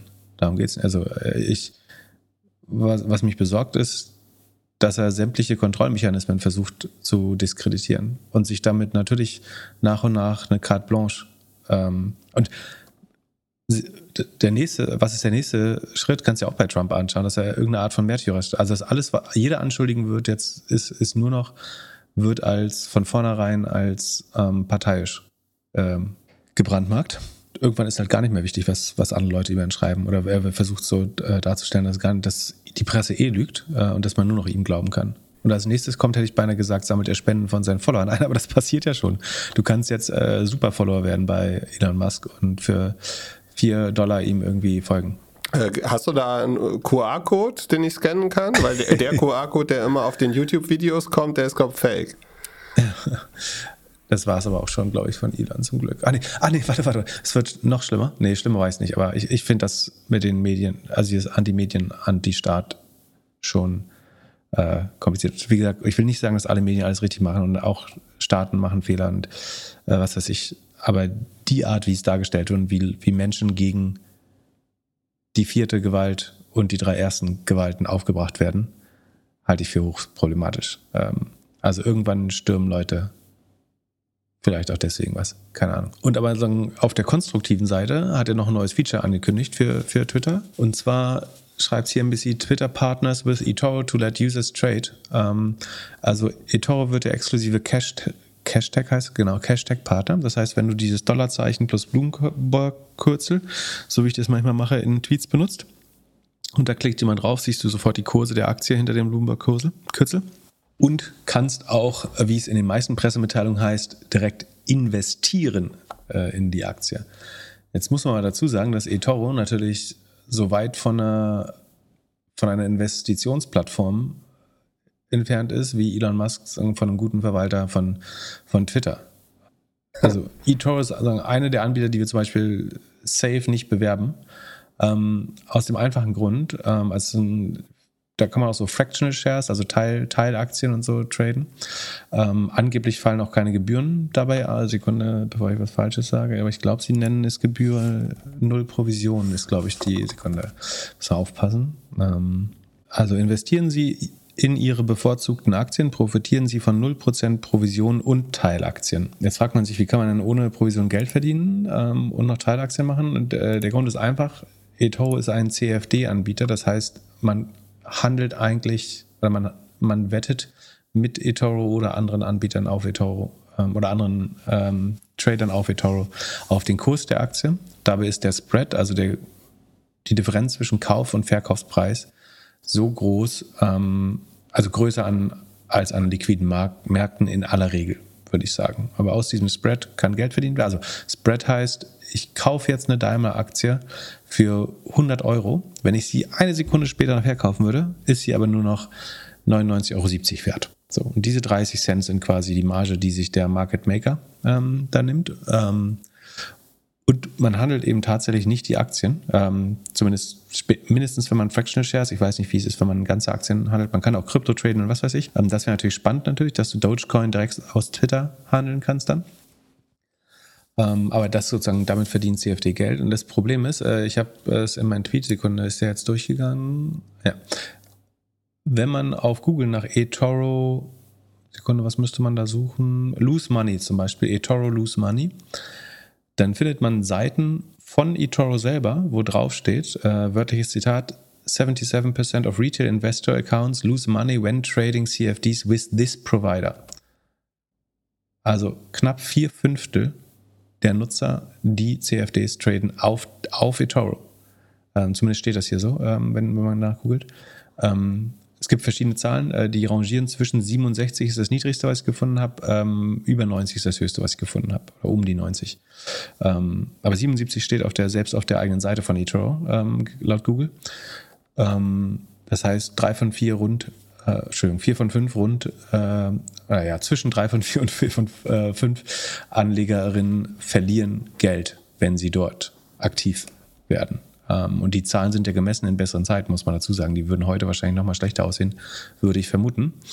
Ähm, und ob das jetzt, warum das jetzt der bevorzugte Trading-Partner oder Cash-Tech-Partner für Twitter sein sollte, ob das auch wieder verantwortlicher Umgang ist, ähm, Was, was kriegt man? Sekunde, ich guck mal, ob ich die äh, rausfinde. Äh, wie viel Geld man bekommen würde, wenn man Leute zu uh, Your Commission Plan.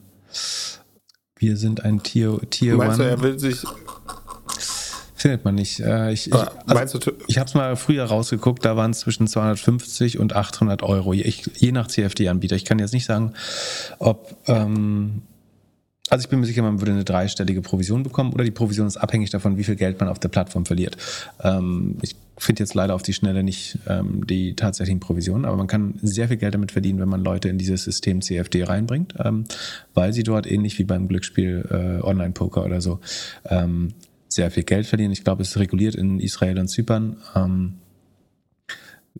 Wir raten deswegen eigentlich immer von CFDs ab, ähm, obwohl es manchmal bequem ist, äh, Dinge zu shorten oder so darüber, aber ähm, die absolute Mehrzahl der Investor, Investoren und Investorinnen verliert dort ähm, Geld und ich glaube, von denen wiederum verliert die Mehrzahl, weil das in der Regel über Hebel getradet wird, auch ähm, nicht nur ähm, überhaupt Geld, sondern in der Re erleidet in der Regel auch einen Totalverlust, wäre meine Vermutung. Ähm, das ist sozusagen die Trading-Plattform, die sich Elon Musk ausgesucht hat, um das erste Super-App-Feature in Twitter reinzubringen.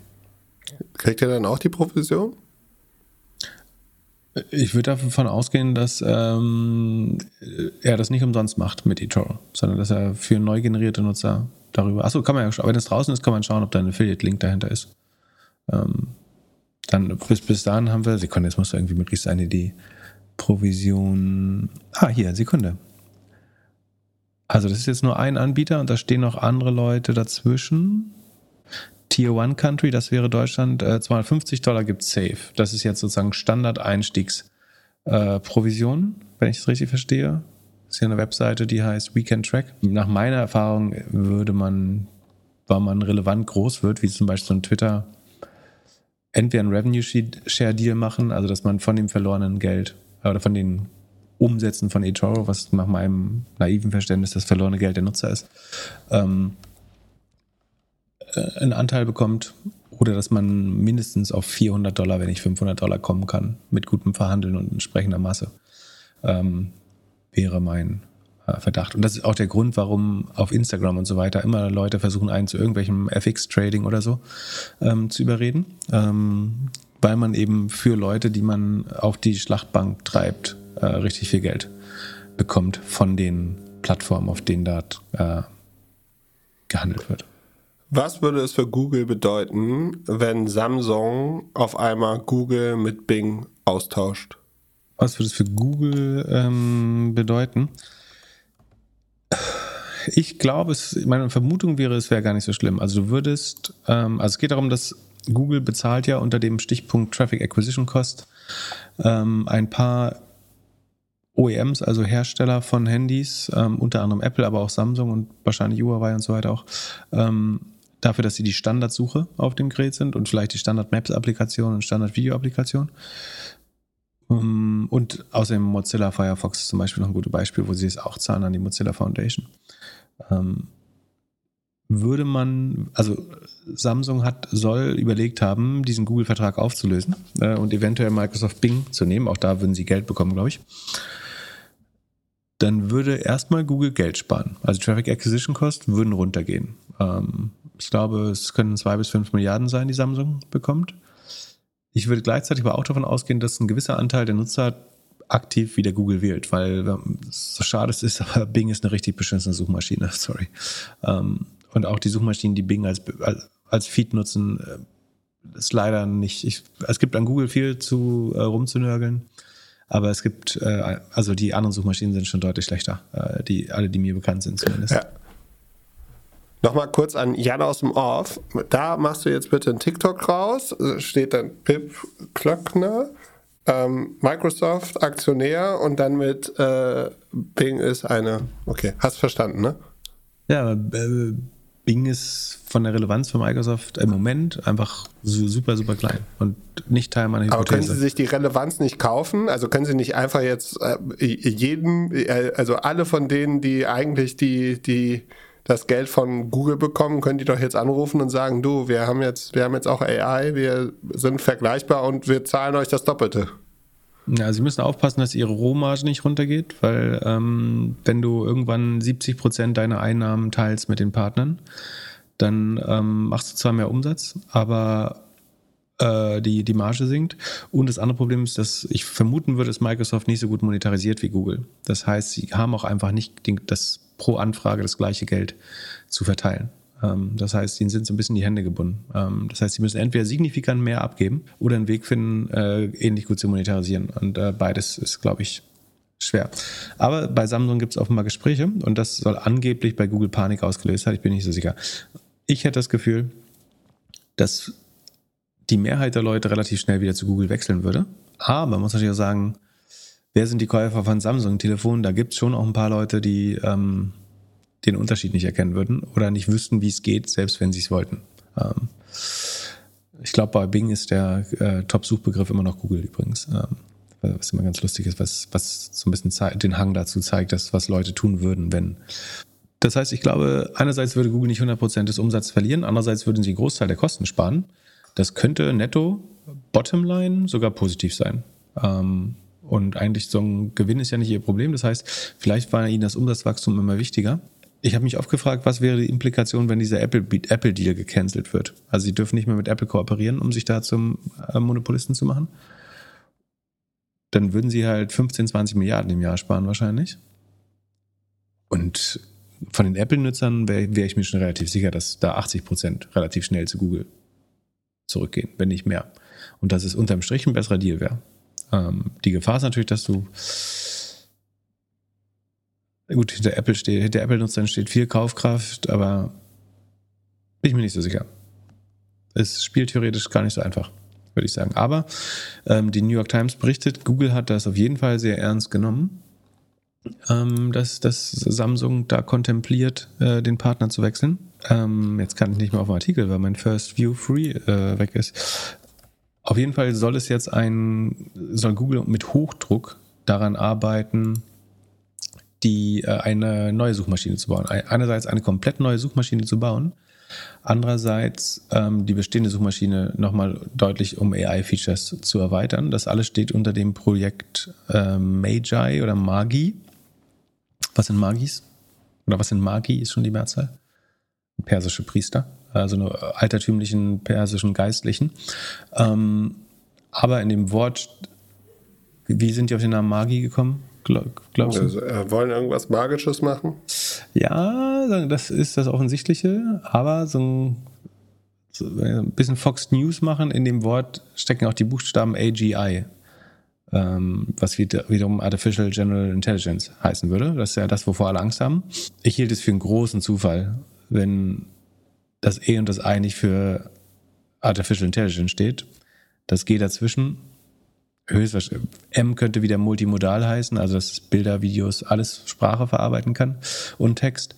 Keine Ahnung, wer die Benennung gemacht hat bei Google, aber für mich klingt das wie eine multimodale ähm, General Artificial Intelligence.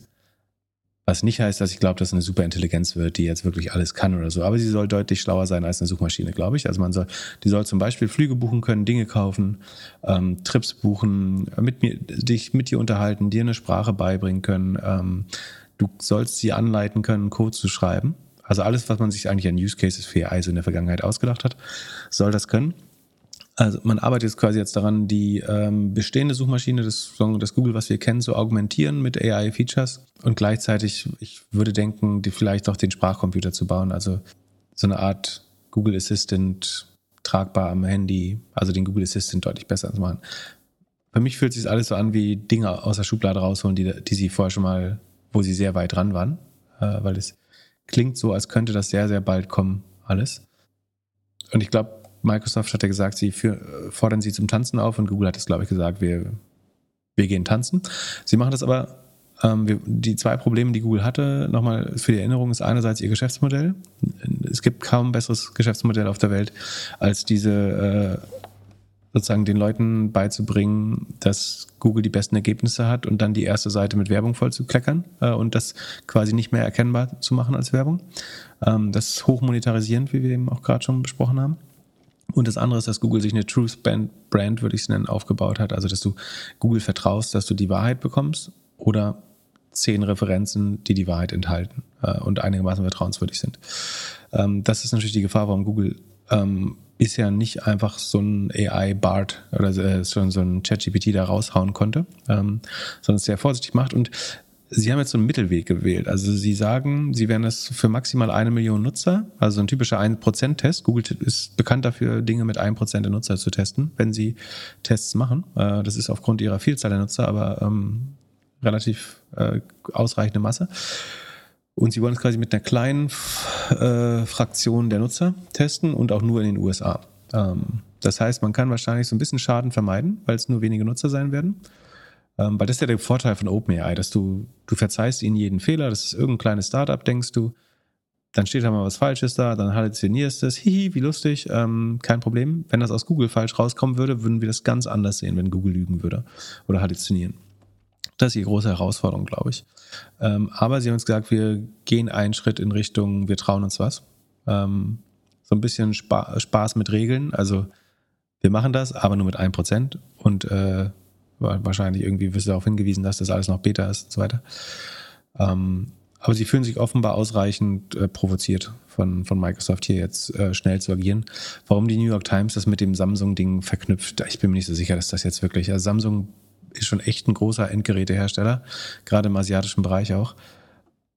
Äh, und im afrikanischen und südamerikanischen. Aber dass das jetzt der Grund ist, da hätten sie auch eine Milliarde mehr auf den Tisch legen können, glaube ich. Ich glaube nicht, dass dass Samsung Microsoft nimmt, weil die cooler sind oder weil die Suchmaschine so viel besser ist, weil das stimmt einfach nicht. So. Und eine Chat-Integration könnten sie immer noch bauen mit irgendeinem anderen Provider. Aber wie auch immer, so hat die New York Times zusammengeschrieben. Ähm, den Artikel packen wir auch in die Shownotes. Genau. Und dann ich habe ja? gar nicht verstanden, wie das überhaupt möglich ist, weil ich davon ausgehe, dass bei Samsung irgendwie Android drauf ist und man damit sofort in Google gefangen ist. Aber sie scheinen es ja dann irgendwie rauszubekommen. Das ist prinzipiell genau so, aber das ist unter anderem eine Sache, die Wettbewerbsbehörden schon sehr stark angegriffen haben. Und ich glaube, es ist nicht mehr so einfach, das zu bundeln. Und es gibt, glaube ich, auch immer noch eine Open Source Variante von Android, die du nutzen kannst. Äh, und Samsung hat sowieso ein eigenes Android. Das ähm, ist eh schon angepasst. Stecke ich ehrlich gesagt auch nicht tief genug drin. Genau, so dann machen wir noch äh, schnell News-Durchlauf, würde ich sagen. Die, die Russen geben an, dass nur ein Prozent ihrer Fake-Social-Accounts äh, jemals entdeckt wird, schreibt die Washington Post. Ähm, achso, das ist noch spannend. LinkedIn fängt jetzt auch mit Verification an.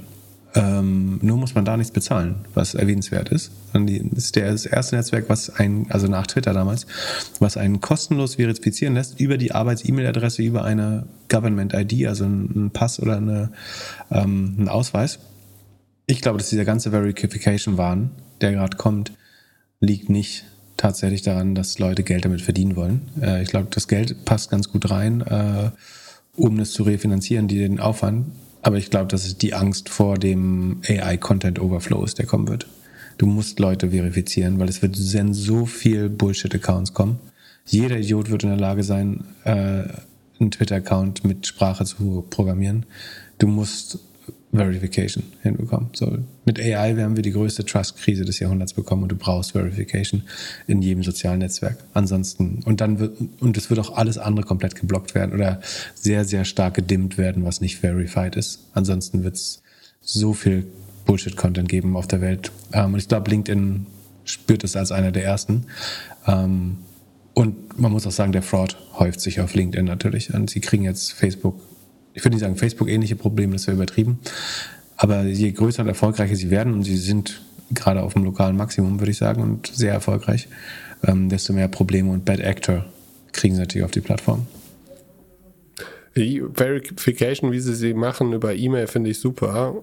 Ich habe einfach keine Lust, irgendwie jedem Social Network meinen Personalausweis abzufotografieren. Ja, ich würde sagen, so, LinkedIn ist jetzt eine Instanz, der ich noch eher vertraue. Also auf deinem Microsoft, also du hast ja kein Microsoft, also auf meinem Microsoft hat eh mein halbes Leben. So, immer mal wieder an irgendeiner Stelle. Ist schwer. Also man sollte nicht fahrlässig mit sowas gehen, ich verstehe das. Aber du kannst es ja über die Work-E-Mail machen. Äh, deine Lollipop hast du ja. Und es wird sicherlich auch, Genau. es wird sicherlich auch noch äh, dritte Authentifizierungs-Service Dienstleister geben, die es ermöglichen, ähm, wenn du es lieber einem Dienstleister geben willst. Dann ist äh, The Information schreibt, dass Microsoft kurz davor ist, sein AI-Chip fertig zu haben. Haben wir auch schon mehrmals erzählt, dass äh, zumindest ich sehr überzeugt davon bin, dass am Ende die, das Silikon ähm, und die leistungsfähigsten AI-Chips einen großen Unterschied machen werden im Kampf um äh, die, sagen, die Vorherrschaft in der AI-Welt. Äh, ich gehe davon aus, dass alle großen äh, Cloud-Provider eigene Chips bauen. Äh, ich glaube, bei Baidu ist es bestätigt, bei Google ist es bestätigt, bei Facebook glaube ich auch.